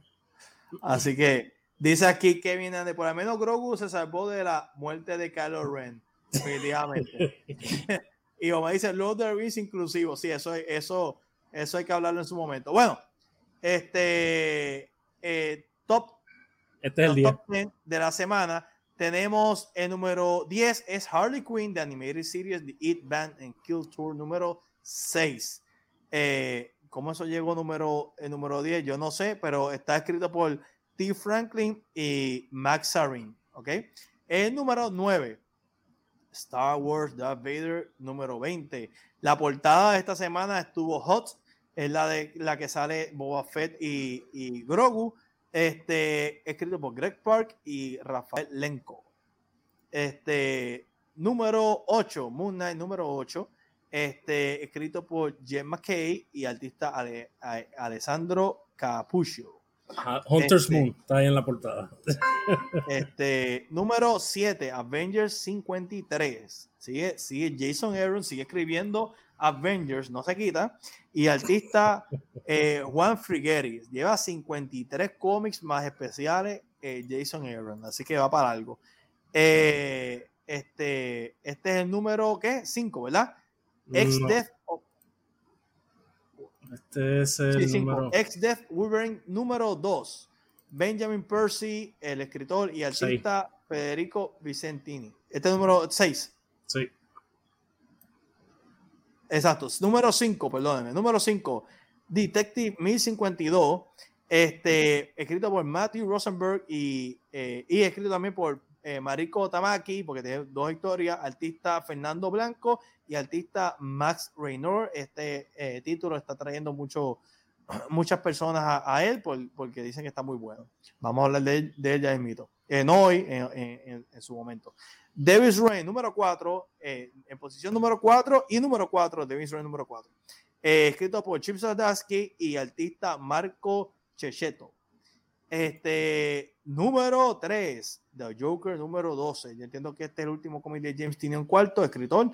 Eh, también tiene como escritor Sam Jones con la segunda historia, artista Belen Ortega y otro este, este, artista de la portada, eh, Giuseppe Camcoli. Este, así que tiene otro artista para otra portada. Eh, muy buena serie, pero hablaremos cuando se termine. Eh, número 3. Eh, Bauma número 10, de un brinco, de un brinco grande. Este, Omar, la madre de, de Batman está muerta. Y Clayman, sí, está. Este, número 2, Amazing Spider-Man 88. No, número 1. número 1. Número 1, perdóname. Número 1, este, Patrick Gleason y Story por Seth Wells. Está muy bueno. En verdad que César lo hace mucho mejor que yo. Este, así que eh, esos son los números top 10 de la semana. Y vamos a review rapidito. Voy a, voy a grano, ¿ok? Con ustedes. Para no, no dejarlo esperando, pero hay muy, muy buenas cosas aquí. Este, vamos a review. Déjenos saber qué han, qué han escrito. Y hay varias crónicas eh, que hizo César. Hay una de Brenda Costa que también se puso. Vean también el meme que hizo este Omar, muy bueno, ¿ok? Bueno, eh, Omar dice esa madre. Davis Rain número 4, gente. Davis Rain número 4. Este mejoró mucho la historia. En verdad que tengo que decir que este es de Marvel Comics. Eh, tremendo dibujo. En verdad que los dibujos son excelentes, ¿verdad? Cuando digo que son excelentes, realmente son muy buenos. Bien, eh, la dinámica de, de, la historia, el storytelling es bueno, las emociones se traducen. Marco Chicheto, en verdad que hace tremendo trabajo. Eh, esto, este cómic claramente está, trae mucho de los cómics de Daredevil, pero también logra eh, este, inyectarle mucha emoción, especialmente la parte de Wilson Fisk. O sea, crea Wilson, eh, Wilson Fisk no es un personaje unidimensional en, en este cómic como villano principal, sino que es un personaje que tiene muchas dimensiones. Vemos el peso que le está pasando, incluso se cuestiona si él debería seguir teniendo esta persecución de poder, esta persecución contra Murdoch, y tiene como esta guerra interna, una guerra fría con este contra Doctor Octopus, quien Doctor Octopus poco a poco está como que obteniendo más poder cada vez más. Así que vemos que, que, que Wilson Fisk, que yo diría que es el, el, el, eh, el personaje principal en este cómic, eh, este, por muchas razones, ¿verdad? Tiene, tiene, tiene, eh, tiene una, una conversación con su hijo, quien no lo quiere, este, tiene una conversación con su nueva esposa, eh, y una conversación con él mismo, por decirlo así. Eh, antes de entrar a seguir con Wilson Fisk, vemos lo que está pasando los personajes principales, quienes están peleando, ¿verdad? La, la, la dictadura, por decir, eh, o, o las leyes que está creando Wilson a nivel de, de Nueva York, que no nos permite ser a, a ellos como, como héroes. las últimas páginas de este cómic no se las voy a contar, pero son impactantes, son realmente son buenas, porque vemos a Wilson con su nueva esposa, este, eh, intentando de ayudarla porque ella, eh, ella, tiene, ella no tiene diferentes personalidades y no recuerda ciertas cosas de ella. Y, y por unas cosas que ocurren, que no voy a entrar en, este muy, muy, muy en detalle, eh, él logra utilizar su bastón que tiene, tiene el poder, tiene poder, tiene poder, por decirlo así, logra crear, logra que ella recuerde unas memorias de ella. La, toda esta historia gira en torno a que no se recuerda quién es Matt Murdock. Así que una vez él sabe que este, él puede tener la capacidad de que alguien recuerde qué ustedes creen que va a hacer con la mente de él. ¿Ustedes creen que va a utilizar ese poder con él mismo para recordar quién es Daredevil? Lo dejo con esa, con esa incógnita, pero está muy bueno. Y la pelea en la cárcel de los héroes escapando está muy buena. Así que este cómic yo le doy un 8 de 10 definitivamente. Súper bueno. Este, perdona que sea un poquito críptico, pero, pero es que no quiero, no quiero dañar la experiencia del cómic. Eh, X-Death of Wolverine. Miren, este cómic no, es, que es malo. Es que los, los, dibujos no están a la par con la historia, uno, y dos, que se nota que estos son los remanentes de, de lo que escribió este, Jonathan Hickman. Se nota que Jonathan Hickman dejó como un layout de lo que él quería hacer y lo están utilizando en X-Death Wolverine, ¿verdad? Eh, y vemos como eh, Moira está escapando de, de Mystique, esa es básicamente la historia principal, como si Mystique fuera, imagínense, imagínense que Mystique es Terminator y, este, y Moira Margaret es este, este, eh, alguien que está escapando de Terminator, punto. Y este, mira aquí, ¿verdad? Estaba buscando. Y tenemos, y, y, cuestión de los dibujos, pues no están a la par con lo que está, con lo que está, con lo que está pasando. Pues Moira, como le dije, está escapando de Mystic en toda la historia. Eh, y, Moira, y Moira es como Jonathan Connor y Terminator persiguiéndolo. Y ella está haciendo lo que tenga que hacer antes de morir porque ella tiene cáncer. A la misma vez, hay una figura para decir, que, es, que es un visual que se parece mucho a Wolverine, como pueden ver ahí, que apareció de la nada y también está detrás de, de, de, de Moira.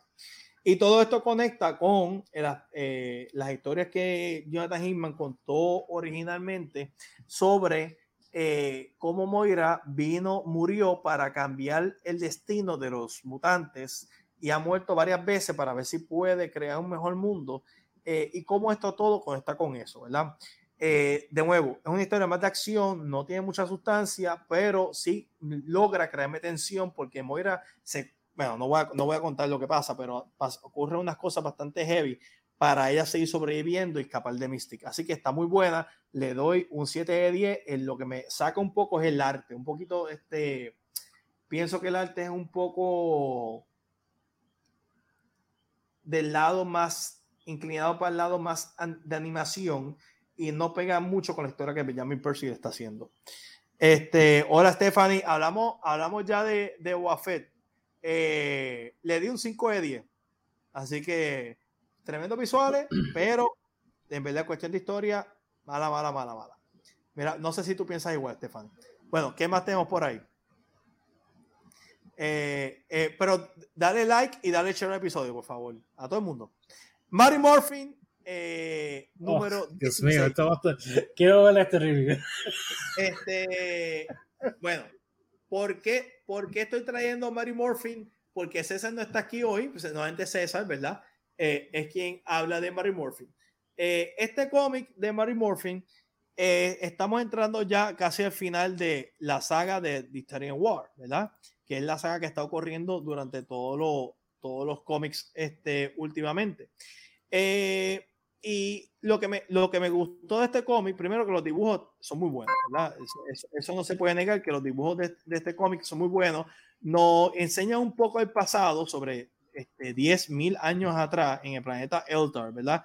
Este, no, vemos un poco más de, de, de estos personajes que están, están peleando entre ellos que este, básicamente este, eh, es la razón de, de, de, la guerra, ¿verdad? Está Sartus, que es uno de los personajes, está Sordon, que es uno de los personajes, etcétera, etcétera.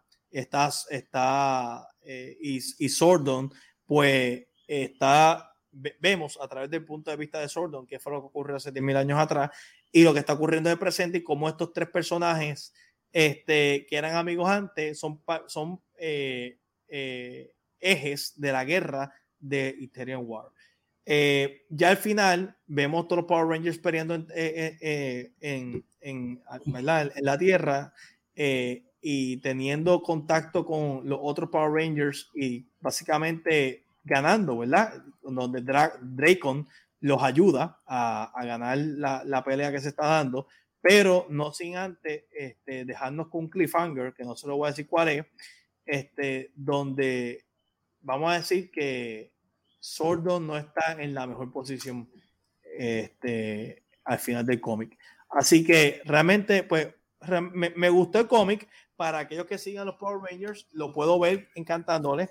Eh, y le puedo dar un 8 de 10, ¿verdad? Un 8 de 10 al cómic. Si usted es un fanático, fanático eh, de, de, los Power Rangers. Así que tremendo. ¿Quién tú, ¿Y ¿quién tú eres? ¿Quién tú eres? Porque tú no eres Nelson. Esto, eh, yo, soy yo, soy, yo soy César. César me está controlando y estoy hablando por César. ¿Ok? Estoy hablando por César. Eh, pero obviamente César hará un mejor review en la semana donde entre más detalles porque conoce mucho más detalles de, de este cómic de lo que yo conozco. Superman of Kyle número 8. Bueno, eh, de nuevo, yo sigo, yo sigo este cómic desde el principio, desde el número uno, y yo sí le puedo decir si este cómic es bueno o es malo.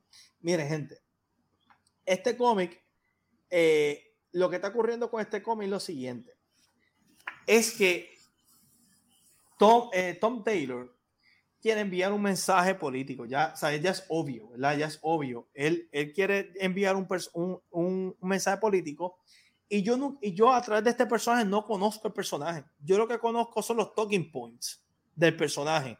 Eh, de una vez, yo me puse a pensar sobre este cómic y yo digo, caramba, porque yo no estoy conectando con, con, el personaje de la misma manera que yo conectaba con él eh, cuando lo escribían en Rebirth. Y la razón es que yo lo que sé del personaje son sus quejas. El personaje tiene muchas quejas sobre cómo sobre la cómo el mundo puede ser mejor y eso es válido. Lo que pasa es que todo lo que yo sé sobre el personaje es eso. Tom Taylor no me cuenta más nada de personaje. Yo puedo entender eso con Batman. Batman es una persona que está obsesionada, pero que si yo leo un cómic de Nightwing, algo que él, eh, Tom Taylor está haciendo en el cómic de Nightwing es que yo sé los gustos de Nightwing, eh, qué le gusta comer, cómo, qué le gusta salir, le gusta hacer esto, y conozco el personaje. Pero cuando yo leo John en, Superman, yo quise conocer qué, qué, qué, está pasando por la mente de John cuando su papá no está ahí porque su papá se fue a pelear. ¿Qué está pasando John con, con qué, qué, qué, pasa con la, su relación con, con su mamá? ¿Verdad? ¿Qué pasa con John que creció más rápido que debió y cómo se siente sobre eso y cuál es su posición en el mundo. Sin embargo, todo lo que yo sé sobre John es, yo quiero hacer el mundo mejor, todos los demás están mal y si no llega a esa, esa, esa expectativa, se frustra. Y eso es lo que ocurre en este cómic.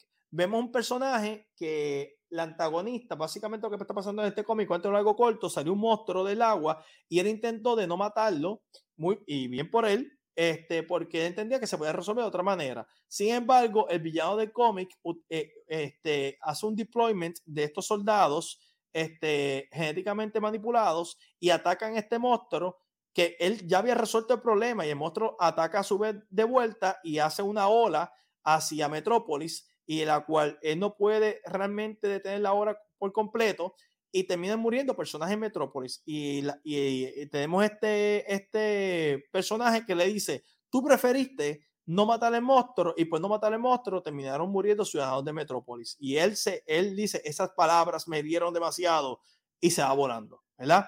Y yo lo encontré tan absurdo porque esto es un, un personaje que lo que, estamos, lo que nos están demostrando es que él no tiene la madurez para atender a este personaje. él no tiene la madurez ¿Me entiendes? Eh, para ser el, el eh, un superhéroe el, al nivel que para, para ser como un policía eh, de, del planeta Tierra, que es lo que él quiere ser, ¿verdad? Entonces, lo, lo, vemos que al no tener esa madurez, en vez de quedarse ahí, está en his ground, él se va llorando porque no pudo salvar a todo el mundo. Y eso yo lo encuentro muy absurdo. Así que le doy un 5 de 10, malísimo escrito, este, malísimo escrito ese cómic, muy mal escrito, eh, en el sentido de que yo no conozco quién es John, yo conozco sus talking points políticos, pero no conozco el personaje, ¿verdad? Así que en ese sentido no me, no me gusta este cómic, eh, eh, no sé, no, no, lo seguiré comprando a ver si mejora, pero este cómic como tal no, no me gustó. I am Batman, está, fíjate, me gustó mucho el cómic, me sentí que el gimmick funcionó conmigo, fíjense. Eh, tiene sus cuestiones media woke y políticas, pero fuera de eso, me sentí que eh, este, Fox al llegar a Nueva York está llegando a otro lugar. El alcalde de, de Nueva York, en vez de, de pelear con él, le dice, ¿qué tal si yo en vez de pelear contigo utilizo a Batman a mi favor? ¿Verdad? Y entonces el, alcalde de Nueva York le dice, yo te voy a dar los resources y yo no voy a pelear contigo porque yo sé que fue lo que pasó en, Nueva, en Gotham, donde hace poco pasó el, el, evento de Fear State, donde se fueron en contra de Batman y dice, ¿sabes qué? En vez de hacer eso, yo voy a utilizar mis recursos para ayudarte a ti y de una vez él políticamente gana y Batman gana.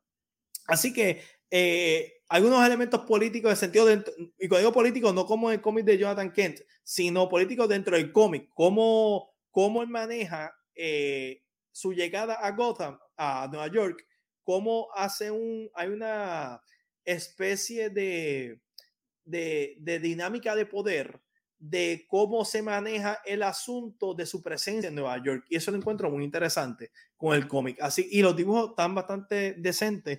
Así que le doy un 7 de 10. Puede mejorar, pero la, la, la premisa está muy buena. Y Batman originalmente, ¿verdad? Bruce Wayne eh, está en Nueva York, allá para, para 1939. Este, dice César, eh, Santiago tiene buen arte. Karen dice, a ver si Luis le da algo de lactancia. Dios mío, lactancia. Este, César dice, eh, Santiago está herido. Dice Omar, ¿qué por creer cómic? Lo deberían llamar The Son of Greta Thunberg. Algo así.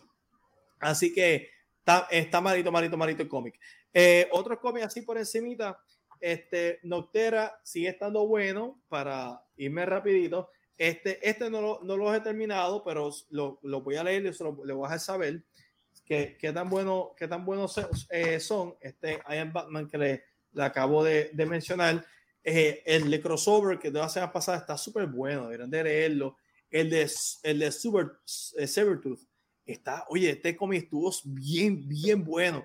es una, ¿sabes? No muy, muy poca gente sabe escribir bien este personaje y realmente me encantó. Este, Stefan dice, está bien exigente esta semana, sí, definitivamente. Eh, eh, siempre por el arte. Así que otro cómic que, que, que a mí me, mire, a mí me encanta Peter David, ¿verdad? Peter David es el, el, el, el escritor de este cómic, incluso estaba enfermo estos días, lo dijo en sus redes sociales. Eh, tiene un cómic ahora, ¿verdad? Nuevo de Fantastic Four. De... Sí. Es portado por Carlos Pacheco y esto es, sigue, sigue hablando, ¿verdad? Que sigue haciendo su, volviendo a su historia original de maestro y cómo maestro llegó al poder. Este, y, y realmente le, le, digo que eh, se llama World War M, este cómic. Así que, este, de nuevo, es como, como maestro obtuvo poder y eh, el, el, el eh, como también Doctor Doom, ¿verdad? La participación de Doctor Doom tuvo, eh, estuvo aquí, o sea, tuvo, tuvo una participación en este cómic. no le voy a decir mucho, como Abomination se convierte básicamente en protagonista de este cómic. y, lo, y Abomination, que es un, un, villano, termina siendo como un estilo este, héroe en la historia, porque Maestro es más malo que Abomination ahora. Así que eh, para aquellos que no lo sepan, Maestro es, es cuando Hulk en un futuro eh, cercano se convierte en el dictador de la Tierra. Así que, eh, ¿cómo llega a pasar eso? Hay varias, hay, hay una historia que se llama Maestro, que es un de se compone de dos cómics, y varias miniseries que nos explican cómo esto ocurre, se lo sugiero. Así que nada, come muy bueno, otros que no hablé, que hablaremos poco a poco, Secret X-Men y Spider-Man eh, Slinger, que también está muy bueno, pero no voy a entrar en mucho detalle porque ¿verdad? nos hemos extendido bastante, así que se lo, se lo sugiero. Eh, dice que Hernández, rapidito, Stephanie dice, estás bien exigente este, esta semana, sí, estoy, estoy algo siguiente, estoy algo siguiente, definitivamente. Kevin dice, los únicos cómic de Batman que me llamaron la atención es Batman 89, César lo está siguiendo y le, le, está gustando. Igual todavía está esperando por el quinto issue, dice César. Así que, gente, eh, sugiero, ¿verdad? Que, eh, que vayan y vean los, trailers que están ahora mismo, que vinieron varios trailers. uno, por favor, denle like y denle share para seguir extendiendo nuestra, este, eh, la, la, comunidad de cómics, que queremos seguir extendiéndola. Vamos hasta el 8 de marzo allá en la Universidad de Puerto Rico, de 9 a, a 5, ¿verdad? En la tercera feria de cómics. Este, y básicamente, básicamente eso, y que pasen tremendo eh, San Valentín, día de San Valentín, día de amistad, deseamos un buen día de amistad y del amor. Y eh, aquellos que se perdieron eh, parte de show, vean para que vean los chismes de esta semana. ¿Algo que tú quieras añadir, Javier? No, este, nada, que nos pueden seguir en Spotify, en Apple Podcasts y en todas las plataformas de audio, ¿verdad? De podcast, este, estamos ahí, ¿verdad? Y queremos también crecer esa audiencia en esa área. Así que ya saben. Así que dice Calesa, eh, Secret X-Men fue de, los X-Men ni fueron votados en un equipo. Exactamente, los que no votaron, los que, los que no fueron parte de los que votaron, terminaron ahí. Y César dice, trataré de. Sí, verdad que yo entiendo que está muy bueno, va a estar el 8, 9 y 10. Así que, gente, hasta la próxima crónica. Muchas gracias por estar con nosotros. Cuídense, muy buenas noches.